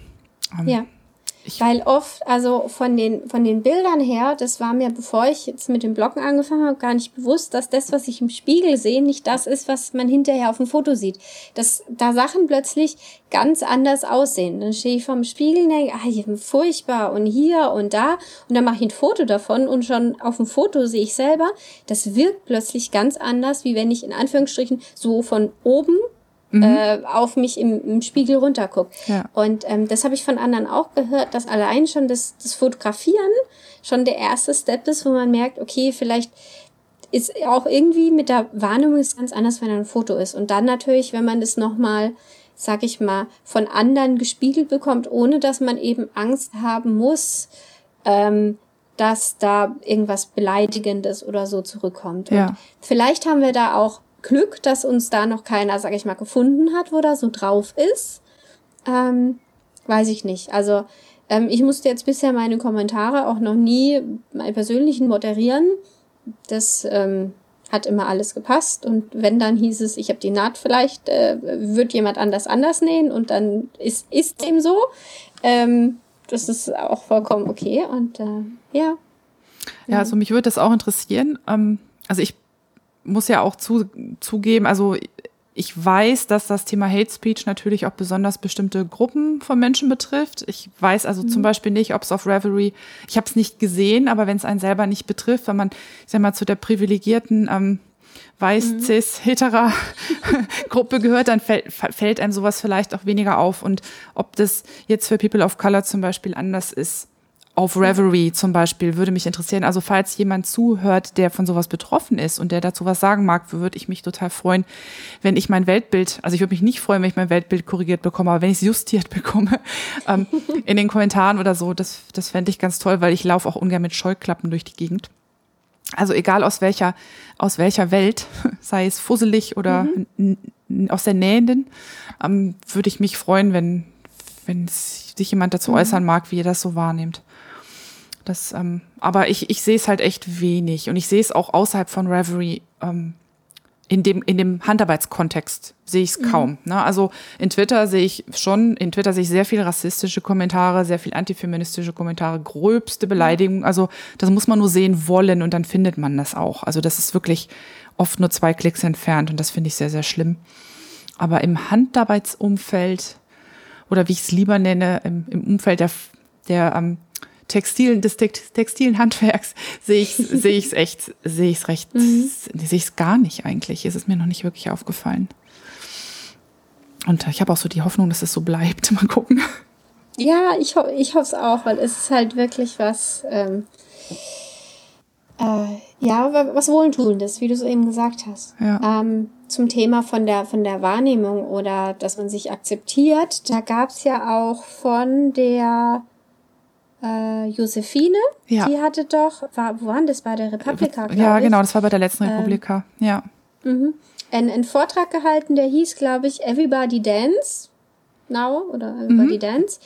Ähm, ähm, da, da ging es eben auch darum, die, die Wahrnehmung in den Medien und ähm, was kann man annehmen. Und am, am Ende ähm, hat sie auch nochmal, ich glaube, es waren neun, neun oder zehn Punkte genannt, was jeder Einzelne machen kann, dass es halt in den, in den Medien vielleicht auch mal ein bisschen, ähm, da, dass jeder sich dort wohlfühlen kann und sich einfach so, so zeigen kann, wie er einfach ist. Und das ähm, fand ich auch einen sehr, sehr tollen Vortrag von ihr. Der ist total ansehenswert. Der Maike hat mich drauf gestoßen gehabt und dann habe ich mir den angeschaut und ich war verzückt. Also ich fand den wirklich, ich fand ihn richtig, ich fand ihn richtig klasse, weil kam auch so wirklich kernige noch so ein paar kernige Regeln, diese, wie du sagtest, sei kein Arschloch, so ungefähr. ja. Aber auch, ähm, ja, auch die Art und Weise, wie, wie unsere Wahrnehmung auf Körper tatsächlich auch beeinflusst wird von, ähm, von dem, was wir hingestellt mhm. bekommen, was, äh, was angeblich perfekt ist. Und das, das ist auch was, was ich faszinierend finde, dass ja jeder meint, er dürfe einen Kommentar oder dürfte eine Meinung über den Körper eines anderen haben. Ja. Das äh, finde ich geradezu schockierend, weil es, geht, es gibt eigentlich genau einen Menschen, der zu meinem Körper was sagen darf und es bin ich. Dummerweise tue ich das auch viel zu oft. Das ist ja auch das, das Faszinierende. Das ist ja keiner, dass ja gar nicht jeder immer mitkriegt, welche Komplexe du hast, wenn du es dir nicht ständig unter die Nase reibst. Mhm. Und ähm, ich kann das total gut, Leuten meine Komplexe unter die Nase reiben. Das ist unpfiffig. Das mhm. macht man nicht. Ich habe ja so ein bisschen ein Problem mit dem Begriff Handarbeiten. Wie gehst du denn da eigentlich damit um? Also ich versuche mal drumherum zu navigieren. Ähm, wie sieht das bei dir aus? Ja, also versuche ich eigentlich auch, weil für mich hat das Handarbeiten klingt irgendwie für mich ein bisschen, ja, altbacken oder es spielt halt einfach nicht das wider, was ich unter dem verstehe, was ich mache.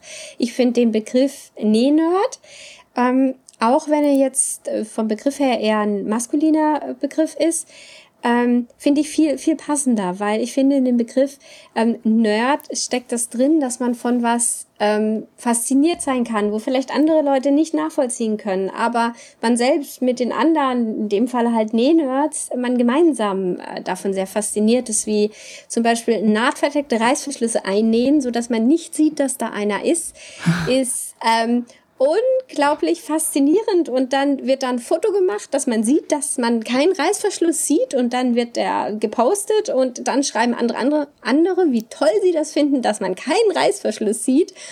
Und ähm, ich finde, da trifft der Begriff Nähnerd ist einfach viel besser, wie wenn ich sagen würde, ich mache da jetzt ein bisschen Handarbeiten. Mhm. Ähm, ja. Ich finde, das, das, das Nerd ist auch, du sagst gerade, der ist, der ist für viele männlich belegt. Für mhm. mich ist er eher eine, beschreibt er eher eine Art und Weise, sich mit Dingen auseinanderzusetzen. Genau, was du sagst, dieses fasziniert sein von bestimmten Sachen, vielleicht auch ganz, ganz, ganz, ganz, ganz tief in Dinge eintauchen und nochmal ein bisschen mhm. mehr nachgucken und suchen und machen. Das ist für mich irgendwie Nerdtum. Und ich glaube, früher war das so, da hat man gesagt, Nerd ist ein schlachsiger junger Mann, der irgendwie das Licht nie sieht, eine dicke Brille trägt und immer vorm Computer hängt. Aber ich glaube, das Bild, das trifft es so gar nicht mehr. Also ja. Ne? ich, ich weiß auch gar nicht. Ich habe den, ich habe den jetzt in meinem Vortrag den den Wolligen oder den Faserleuten ja auch den Nerd angedichtet. Ich habe nie gefragt, ich habe nie gefragt, ob das okay ist. Ich, ich sehe mich halt einfach selber so. Also und ich sehe auch, dass es, dass es viele in Anführungszeichen von meiner Sorte gibt, die halt auch dieses, dieses sich reingraben in so ein Thema halt praktizieren. Aber ich kenne auch welche, die mir zurückgemeldet haben, ach, du siehst das viel zu verkopft. Mach das doch nur, weil es dir Spaß macht. Also da bin ich jetzt gar nicht sicher, ob ich mit dem mhm. Nerd allen Gefallen getan habe. Du sagtest ja, gerade bei ja, dem. Aber es ist, ja, aber es ist halt auch echt ist schwer oder bei uns gibt es halt immer wieder Diskussionen, die sind dann hauptsächlich dann, sag ich mal, auf Twitter und äh, wo es halt einfach darum geht, wie bezeichnen wir uns eigentlich selbst? Sind wir Näherinnen? Sind wir Nähnerds? Sind wir Nähnerdinen? Ähm, Nerdessen? Ja, ja, oder vielleicht auch das. Und ähm, das, ist, das ist immer wieder spannend und so die, die richtige Aussage oder zu einem Endergebnis sind wir nicht gekommen und vielleicht müssen wir das einfach auch gar nicht und vielleicht ähm, ja kann da jeder das äh, sagen, wie sie es möchte und ich finde es halt für mich sehr schwer im Podcast, was verwende ich für für ja, einen Begriff. Ja. Ähm, ja, weil ich da vielleicht dann Leute mit äh, anspreche oder vielleicht auch verscheuche, wo sagen, oh, wie kann sie das überhaupt sagen? Und ähm, ja, ja. ich finde, ich, ich tue mich auch immer sehr schwer damit, ähm, dieses Wort puschig in den Mund zu nehmen. Mhm. Obwohl ich es finde, das ist halt manchmal für manche Handarbeiten ganz besonders in Deutschland ein Stück weit, also für mich gefühlt zutrifft. Ich finde die Kultur des Selbermachens und den Umgang mit selber gemachten Dingen in, in Amerika ganz anders.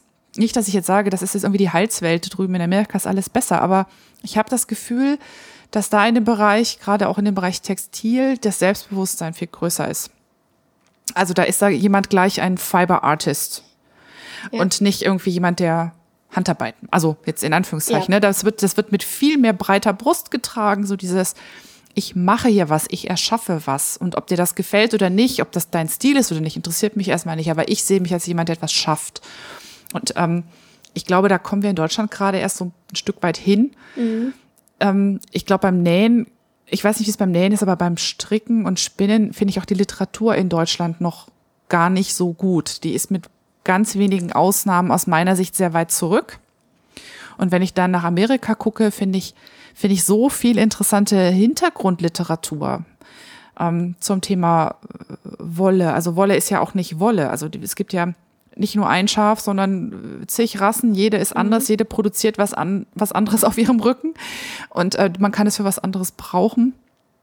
Ähm, äh, ja. und, und, und das ist irgendwie die, dieses, dieses Wissen in Literatur oder auch im Internet, das ist in den USA auf einem ganz anderen Niveau publiziert als mhm. in Deutschland. Empfinde ich so. Ja. Das hat sich in den letzten Jahren ein bisschen gebessert. Es kommen nach und nach die Bücher ähm, auch noch auf Deutsch raus, aber halt das sind alles Übersetzungen. Und wenn es jetzt so um reine Technikbücher gibt, ja, wo, es nicht darum geht, ähm, hier 99 einfache Taschen in fünf Minuten genäht oder so, da gibt's viele Sachen.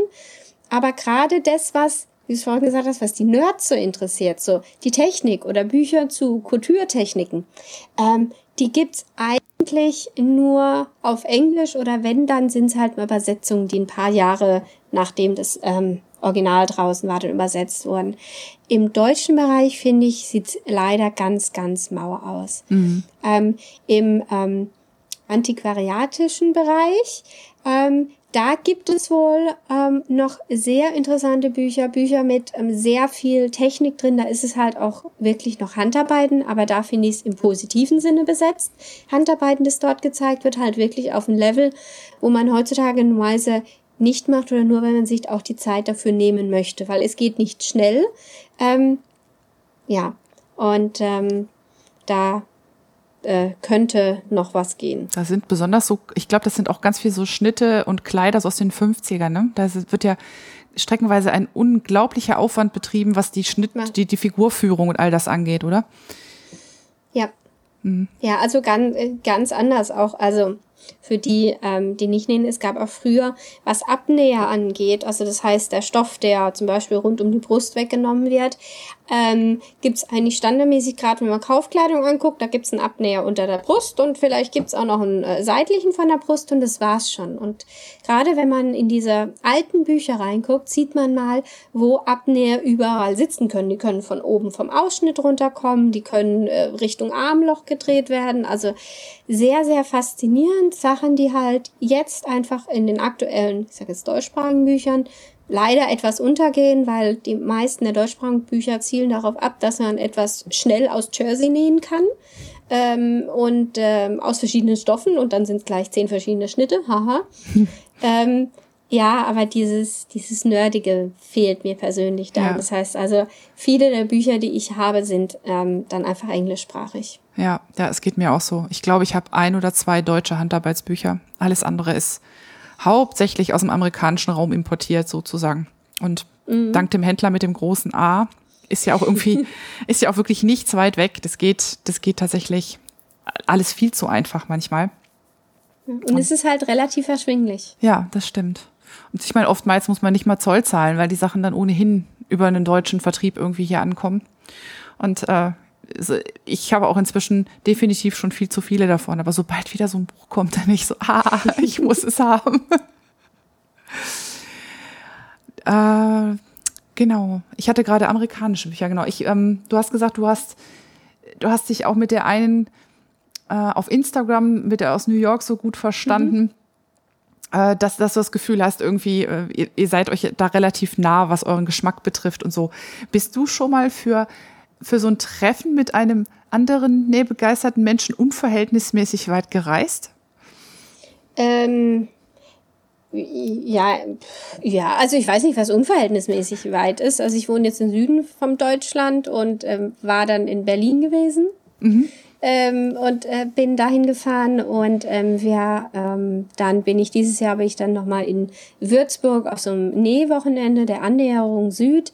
Ähm, wo dann halt das ganze Wochenende freitags, ähm, nachmittags trifft man sich und dann wird quasi bis sonntags durchgenäht, in Anführungsstrichen. Und sehr viel, sehr viel gequatscht.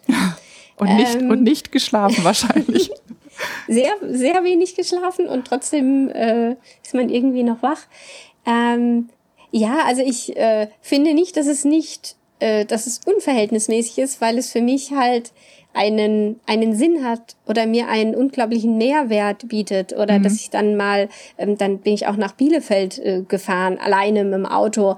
Ähm, ich glaube, über vier Stunden oder so hat es gedauert, weil ich zu einem Treffen wollte, weil ich die anderen kennenlernen wollte. Also das ist für mich keine Frage zu unverhältnismäßig. Mhm. Also ich will jetzt dieses Jahr, wenn es klappt, ähm, möchte ich noch nach London, weil ich in mein Museum will in das Victoria and Albert Museum. Und ich habe mir das, da will ich schon ein paar Jahre hin, habe gedacht, ich kann doch nicht nach London gehen, nicht weil ich mir die Stadt angucken will, sondern weil ich in ein Museum will, weil es da te geile textile Ausstellungen gibt. Und jetzt habe ich mir gedacht, warum nicht? Man kann, ähm, man kann. ja, und deswegen, das ist der Plan für dieses Jahr, dass ich nochmal nach London gehe. Und dann gucke ich mir vielleicht auch, wenn ich in dem Museum war, und es soll sehr, sehr groß sein. Ähm, und wenn ich das fertig habe, dann gucke ich mir auch ein bisschen die Stadt an. Aber das wäre so, äh, ja, nice to have, wenn noch Zeit ist, weil das eigentliche, was mich interessiert, ist ähm, das äh, Nähthema oder das äh, Bekleidungsthema halt. Ja, das ist, ich bin nämlich auch, ich bin auch so verrückt. Ich bin jetzt zweimal, also die Literatur ist das eine, wo ich immer sag, da gibt es im angelsächsischen Raum irgendwie im Moment viel schönere. Und was es dort auch gibt, was man bei uns, finde ich, noch wenig sucht, ist wirklich sensationelle Festivals zu dem Thema. Ich mhm. bin also schon zweimal nach Upstate New York gereist, in einen kleinen verschlafenen Ort. Okay. Äh, Rhinebeck heißt er, der findet eines der größten amerikanischen Wolle, Schaf- und Woll-Festivals. Also das heißt das New York Sheep and Wool Festival. Ähm, da bin ich schon zweimal hin. Es ist, läuft okay. über zwei Tage und habe mich da wirklich ähm, mariniert in Wolle, kann man sagen. und habe mir die ganzen Tiere angeschaut und habe dann teilweise trifft man dann halt auch die in Anführungszeichen Celebrities der Szene, die mhm. kann man dort dann sehen oder sich Bücher signieren lassen und oder ich bin letztes Jahr im Februar nach in die Nähe von Seattle ähm, gereist. Da war in Tacoma ähm, ein ein Retreat vier Tage lang mhm. stricken und spinnen und ich habe mir da Spinnkurse rausgelassen bei bei meinen persönlichen Spinnidolen Okay. Und war dann nach vier Tage halt auf Kurs sozusagen. Und mhm. das. Und die, die, haben dann auch alles, sage ich mal, Material bestellt. Du musstest dann nicht versuchen, dein Spinnrad. Doch, mein Spinnrad hatte ich mitgenommen. Also okay. eins von denen. Ich habe extra ähm, dafür gesorgt, dass ich eins habe, was ich in den Koffer packen kann. Mhm. Wo ich dann nur noch in den Samsonite, auf die einen Seite kommt das Spinnrad und auf der anderen Seite die Klamotten. ähm, man lernt tatsächlich mit sehr wenig Kleidung auszukommen, wenn man sein Spinnrad transportieren möchte.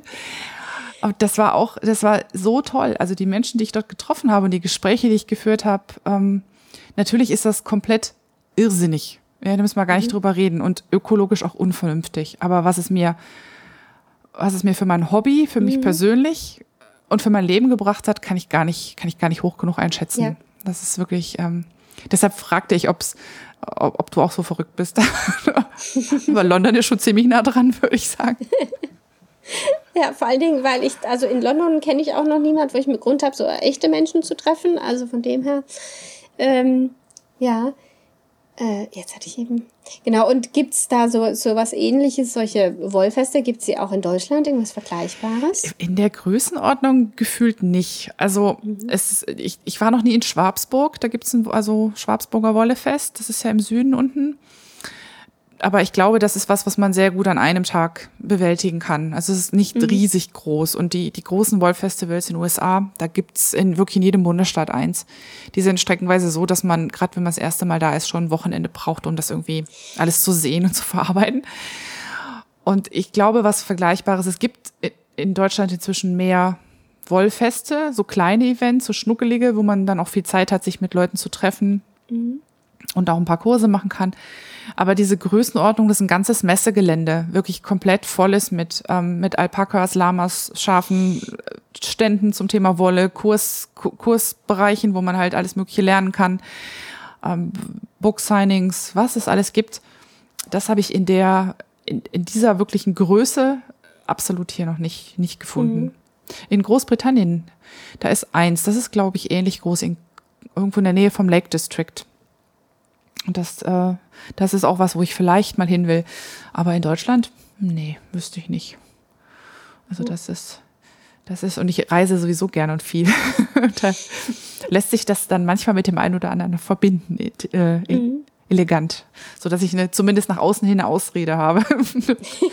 eine wirkliche ist es dann auch nicht. Also. Ja.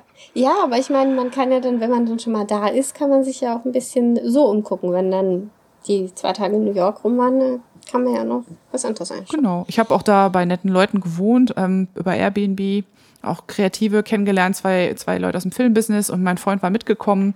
Der hat dann da gleich auch noch einen Podcast aufgenommen, weil unser, der Herr, bei dem wir da gewohnt haben, selber Fotograf ist und Chris ist Fotograf und dann haben die beiden halt über Fotografie gesprochen und ähm, so finden da irgendwie findet dann eins zum anderen. Also das war mhm. das war wirklich schön. Das äh, ist so Ankommen bei bei Menschen, gepasst. die ähnlich ticken. Genau, genau. und das ist sowieso noch was in den USA, was ich ganz spannend finde, dieses Makertum. Das ist ja schwappt ja gerade erst so zu uns ein bisschen rüber. Ähm, Maker sein, das hat ja noch mal so eine hm, mhm. so eine was so anderes wie Handarbeiten. Definitiv was anderes als Handarbeiten, genau. Und ähm, ich finde es interessant, weil ähm, das habe ich hatte ich in dem Vortrag auch gesagt, dieses, das das Make Magazin, das eigentlich diese ganz große die, das Event der Maker-Szene, die Maker Fair ins Leben gerufen hat.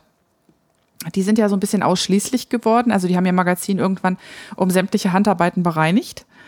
Und da sind jetzt nur noch in Anführungszeichen die überwiegend männlich ähm, belegten ähm, Handwerke drin. Aber wenn man auf so eine Messe geht, also bei uns in Hannover ist die morgen wieder, ich gehe auch hin, dann, ähm, dann sieht man da einfach die ganze Bandbreite, was man alles, was man alles tun kann, wenn man Dinge schafft. Mhm. Und das finde ich, das finde ich sehr, sehr faszinierend. Also irgendwie für mich, ich, ich bin auch gefühlt Makerin. Also mal abgesehen davon, dass ich koche und backe und ähm, ich habe ja auch ein Buch Co geschrieben. Also dieses Dinge selbst schaffen liegt mir irgendwie total am Herzen und das ist, glaube ich, ähm, diese Szene, da hoffe ich einfach, dass die mit ganz, ganz viel Gewalt zu uns rübergeschwappt kommt. so dass dieses, dieses Machen, die, das ja. nicht konsumieren, sondern das Machen irgendwie mehr Bedeutung mhm. bei uns bekommt. Ja, einfach halt auch eine eine Wertschätzung, weil ich finde, oft ist dann halt auch so die Frage, ja, da, ähm, wann, wann machst du denn das überhaupt, ja? Und dann denke ich mir so, ja, in der Zeit, wo andere Leute halt vom Fernseher sitzen genau. und sich irgendwelche Serien angucken. Äh, und derzeit nähe ich halt. Und ähm, ja, da denke ich so, ich frage ja auch niemand, ja, warum hast du da jetzt am Wochenende zwei Staffeln durchgeguckt? Da hättest du doch auch mal einen Knopf annähen können. also ähm, ja, das, das ist halt das, also wenn jemand jetzt ähm, Sport, Sport anguckt, ist vollkommen normal, das ist, äh, das, das, das macht man so äh, und da hat man halt auch Zeit für und äh, genau, Filme und Serien angucken hat man auch Zeit für, aber bei so anderen Sachen ist immer so die Frage, ja, nee, also ja, weiß ich jetzt nicht, wenn ich das noch machen sollte. Da hätte ich so, ja, ja keine Zeit zu, genau. Genau. Gleich gefolgt von, da hätte ich keine Geduld zu. Mhm. Aber kannst du nicht mal für mich kurz, du machst es ja so gerne. Mhm, genau. Ich glaube, ja. das ist echt eine reine Frage der Prioritäten. Also, wie du sagtest, ich habe zum Beispiel keinen Fernseher. Wenn man keinen Fernseher hat, ist plötzlich ganz viel Zeit frei. Das habe ich erst gemerkt, dass ich nicht mehr hatte. Und wie viel ich da rein theoretisch hätte vor verbringen können an Zeit. Mhm. Und das ist wirklich, das ist wirklich, ja. ähm, und, und das ist halt, wie gesagt, Prioritäten.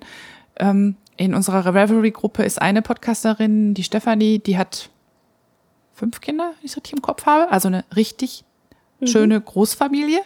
Und sie podcastet und sie färbt und sie strickt und sie spinnt. Und ähm, sie wurde auch irgendwann gefragt, also weil wir, weil wir auch völlig bass sind, wie sie sich organisiert. Also das, ich fasse es, die organisiert dann auch noch so gemeinsame Aktionen und so. Das ist wirklich ganz, ganz großartig. Und wir waren dann irgendwann so, boah, wie machst du das? Und dann sagt sie, ja, das ist halt einfach, ähm, ich mache mir halt einen klaren Plan, was an welchem Tag erledigt wird. Und ähm, wenn die Küche dann halt montags dreckig ist, dann ähm, muss es halt bis Dienstag warten, weil die Dienstag auf dem Plan steht. Ne?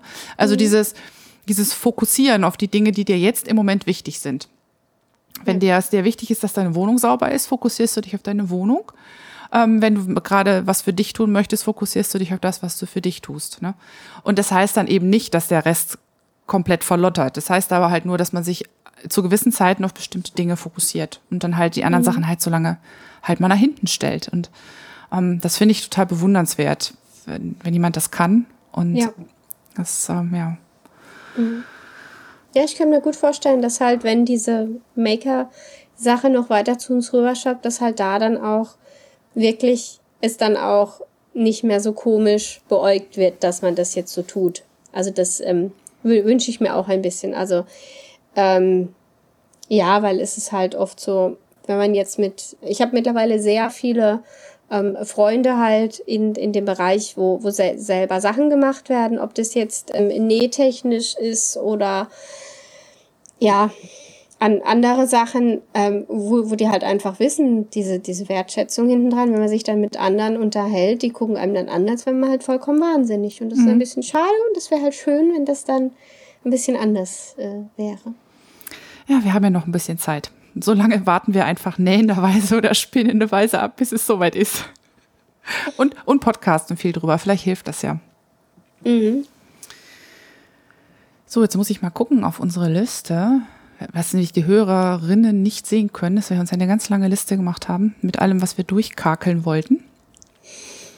Haben wir noch was offen, was wir ganz dringend noch ansprechen müssen? Ähm, was ich noch interessant fand, wo ich vielleicht auch ähm, Input von den Zuhörerinnen gut fand, war die Sache, wo du auch in einem Vortrag erwähnt hast mit den Podcasts und der Einkategorisierung zum Beispiel bei iTunes. Mhm ähm, weil ähm, vielleicht die, wo keinen Podcast haben, die wissen es vielleicht ähm, nicht, aber wenn man einen Podcast quasi ähm, einreicht, dann muss man halt angeben, in welche Kategorie ähm, fällt jetzt äh, dieser Podcast. Und ich habe zum Beispiel meinen Podcast habe ich in Hobby und Hobby und irgendwas, Freizeit, glaube ich, reingemacht. Mhm. Und du hattest vorher noch ein bisschen recherchiert, wo andere, sag ich mal, äh, Do-it-yourself-Podcasts sind. Ähm, vielleicht. Ja, genau. Also ich hatte ein bisschen recherchiert und ich habe mal bei den in Anführungszeichen einfachsten ähm, Selbermachern ge zuerst geguckt, nämlich bei den Köchen und habe eigentlich vermutet, dass ich die unter Gesundheit und Ernährung irgendwo finde und habe festgestellt, ähm, die sind unter Kunst. das fand ich, also Kunst und Ernährung und das fand ich fand ich irgendwie total witzig. Also da musste ich mich erstmal so ein bisschen Aber was ist das für eine Kategorie Kunst und Ernährung? Oder in beidem? Nee, nee, das ist tatsächlich eine Unterkategorie von Kunst. Also wenn ah, du zum okay. Beispiel mal nachschaust, ähm, der Holgi hat eine Vrindfolge zum Thema Kochen oder der Hobbykoch-Podcast, die sind alle sortiert. Also die wird man auch wahrscheinlich unter Ernährung finden, aber ich habe sie zuerst unter Kunst gefunden. ähm, das hat mir doch ein Schmunzeln entlockt. Und ähm, dann habe ich halt festgestellt, dass es manche DIY-Podcasts gibt, die unter Lifestyle einsortiert sind und andere sind, gerade wenn es so aus dem klassischen, in Anführungszeichen klassischen Maker-Bereich sind, ähm, die so viel mit Technologie und Computer und Arduino, die sind dann halt alle gleich unter Technologie. Mhm. Ähm, und auch wenn es manchmal ein bisschen entfernter davon ist. Also diese Hobby-Kategorie scheint irgendwie nicht so sehr populär zu sein. Und ich finde es auch, ich finde es auch schwierig. Ich meine, sortiere ich mich da ein, wo ich gerne sein würde oder wo ich glaube, dass meine Hörer und Hörerinnen mich mhm. finden. Und, äh, Wobei in dem, im Hobbybereich sind, sage ich mal, diese ganzen ähm, Computer- und Gaming-Sachen, die sind da ja alle. Die sind da ziemlich viel, das ist richtig, mhm. ja, ja. Und ähm, was ist Brenda Dane, also die Urmutter aller ähm, Strick, Strick- und Spinn-Podcasterinnen, also die hat wirklich einen fantastischen Podcast gemacht, den gibt's leider nicht mehr. Die hat den unter Philosophie einsortiert.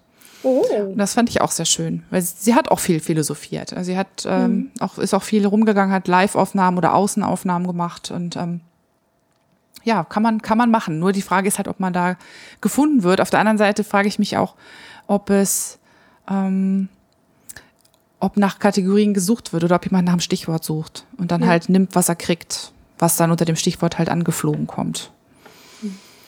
Das ja, ich glaube, gerade weil es halt nur so wenige ähm, Begriffe gibt, ähm, Kategorien, dass äh, wahrscheinlich viel, viel gesucht wird. Ja. ja. Eben halt bei iTunes und im, Net, im Netz, da sucht man dann halt Podcast stricken wahrscheinlich. Ja, wahrscheinlich. Und guckt, was passiert. Ja. Ich finde ich hätte mir irgendwie gewünscht, dass es eine Kategorie Handwerk gibt. Mhm. Weil ganz viel von dem, was wir tun, also wenn ich zum Beispiel bei euch in die Nähszene gucke, da sehe ich Dinge, wo ich sage, große Güte, das ist so professionell, das würde ich von einem Schneider erwarten. Also da hat sich jemand so tief reingekniet, dass das genauso gut hätte von jemandem kommen können, der damit sein Geld verdient. Ne?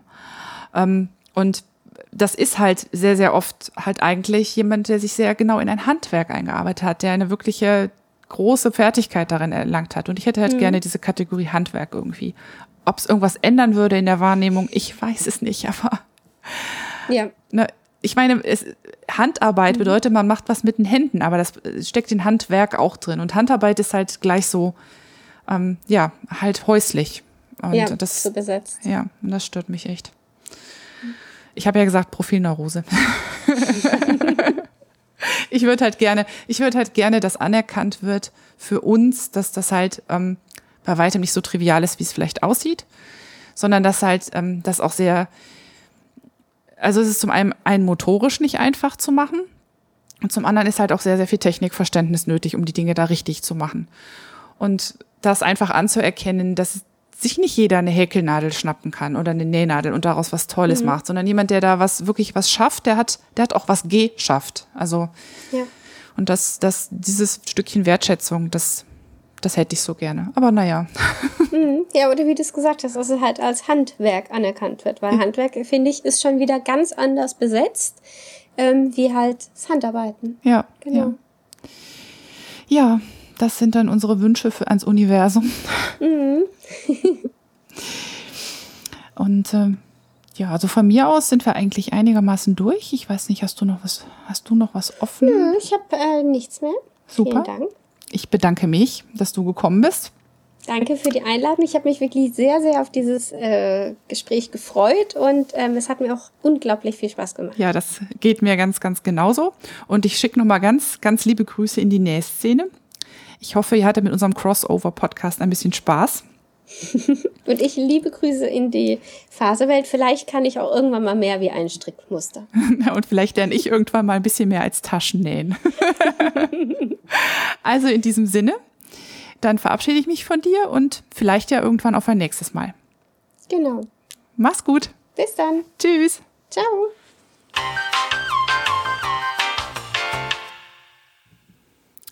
Alles, was es zu dem Gespräch dann zusätzlich noch nachzulesen gibt, werde ich euch wie immer in die Shownotes packen. Das sind zum Beispiel die Adressen zu Muriels Blog und Podcast. Beides sehr, sehr lesens- bzw. hörenswert. Also klare Empfehlung. Und natürlich die Vorträge, die ähm, im Gespräch erwähnt wurden, also den, den ich gehalten habe auf der Subscribe 7, als auch äh, Maikes Vortrag, den sie auf einer Internetkonferenz letztes Jahr gehalten hat und den wirklich auch sehr schönen Vortrag von Josephine Mattei zum Thema unsere Körper im Netz. All das packe ich euch wie immer unter fiberthermometer.de zur heutigen Folge. Und oh, sonstiges und irgendwas. Ihr kennt mich. Alles, was ich an Links finde, schmeiße ich da noch dazu. Ja, und dann äh, noch eine kleine andere Sache. Hm, wer so ein bisschen mich kennt und den Chris, meinen Partner kennt, der weiß, dass wir dieses Haus hier, in dem wir leben, auch als Seminarzentrum so ein bisschen vermarkten. Und zwar da hauptsächlich im Bereich Fotografie. Denn die beiden Podcasts ähm, oder der Podcast happyshooting.de und äh, Chris Fotoaktivitäten und meine, ähm, da gibt es ab und zu sozusagen related Workshops zum Thema und die finden halt eben auch in Teilen hier in diesem Haus statt. Und äh, weil wir das von Anfang an auch danach ausgesucht hatten, also ein großes Haus zu finden, wo man sowas machen kann, haben wir dem Haus einen Namen gegeben und wir nennen es die Viewfinder Villa. Also Viewfinder wie das Ding, ähm, was man in der Kamera hat, wo man durchguckt, um, um sich äh, ein Motiv auszusuchen. Und äh, ja, nun haben wir ein paar Schnittmengen zwischen der Fotogemeinschaft äh, der Podcast-Hörenden und den Fasermenschen. Und eine davon, nämlich die Katrin, hat mich angesprochen, hat gemeint, du, sag mal, ähm, im Moment habe ich nicht so richtig viel Lust auf Fotoworkshops, aber ich könnte mir total gut vorstellen, wenn du irgendwas ähm, Textiles bei dir mal stattfinden lässt, dass es da Interesse gäbe. Und ich habe laut lachen müssen, als ich ihre DM gelesen habe, weil ich da mit Chris tatsächlich auch manchmal schon drauf rumgedacht habe. Aber wie es so bei mir üblich ist, ich fand tausend Wenns und Abers und ähm, ja, da kommt aber doch niemand und ähm, wir sind so weit ab vom Schuss. Aber es ist natürlich auch Quatsch, weil wenn Leute zum Fotografieren hier hinkommen, warum sollten sie nicht auch zum Stricken oder Spinnen hier hinkommen? Und so habe ich mir gedacht, ich frage einfach bei euch mal ganz unverbindlich an, ob ihr Lust hättet, an einem Samstag mal an einem ausgedehnten Hörertreffen hier in der Viewfinder Villa teilzunehmen. Ich werde dazu vielleicht so eine kleine Abfrage unten ins Blogpost, also in die Shownotes hängen. wo ihr euch wirklich ganz, ganz unverbindlich nur eintragen könntet, ob ihr Interesse habt. Also das ist keine feste Anmeldung oder so. Und ähm, da, das Ganze gucke ich mir dann an und dann weiß ich ungefähr, wie viele denn daran Interesse hätten und ob überhaupt und ob es sich lohnen würde, da mal einen Termin im Kalender zu reservieren und den im Podcast bekannt zu geben. Ich würde mich total freuen, wenn ihr an dem kleinen Experiment teilnehmt und wenn das klappt, dann könnte ich mir gut vorstellen, meinem Samstag so von 11 bis 18 Uhr oder sowas hier oben mein Faserzimmerchen zu öffnen für ein Hörertreffen. Ich schätze im Moment so, also der, der Raum ist recht groß, dass ich ungefähr 10 bis 12 Leute nicht nur mit Strickzeug, sondern auch in Teilen mit Spinnrad hier rein bekäme. Also ich habe einen großen Tisch in der einen Seite und ähm, eine Sitzecke mit Sofa in der anderen. Und ich kann mir ganz gut vorstellen, dass es gemütlich werden könnte, wenn wir uns hier zum Ratschen und Tratschen treffen. Und das wäre dann vermutlich, ja, ich muss es ein bisschen zwischen die, für, zwischen die Fotoworkshops packen, die hier so an den Wochenenden geplant sind, aber ich würde im Moment so auf den Herbst rumdenken. Also wer Lust hat, schreibt mir doch bitte so ein kleines äh, Feedback unten in das Formularchen oder in die Abfrage. Oder wenn ihr da, wenn ihr sagt, äh, Formulare finde ich komisch, dann schreibt es mir zu Reverie in den Forenpost, Podcasting auf Deutsch, den es zum Podcast gibt. Oder notfalls in die Kommentare, aber am allerleichtesten halt in das Abfrageformular. Genau, und ähm, das war's dann eigentlich auch für heute. Da bleibt mir nur noch äh, nochmal euch zu sagen, wo ihr Feedback abgeben könnt, Kommentare, Kritik, Hörerwünsche, was auch immer euch einfällt. Das sind die üblichen Kanäle. Zum einen Reverie in der Gruppe Podcasting auf Deutsch und da im Thread zu Fiber Thermometer, dem Podcast. Dann unter fiberthermometer.de in den Show Notes zur Folge 16 gerne auch über E-Mail moni@fiberthermometer.de oder auf Twitter, wo ich unter Nahlinse zu finden bin. Genau übrigens wie in Referee. Ja, und dann bin ich auch noch zufällig jetzt auf Instagram. Da heißt ich aber Fiberthermometer. Ich freue mich jetzt schon auf Rückmeldung von euch und ich freue mich auch schon auf die nächste Folge, die ich aufnehme, sobald ich alle meine Themen sortiert habe. Ja, und ich verabschiede mich bis auf weiteres und ähm, frohes Stricken, Spinnen, Häkeln, Weben, was auch immer ihr tut. Bis dahin. Tschüss.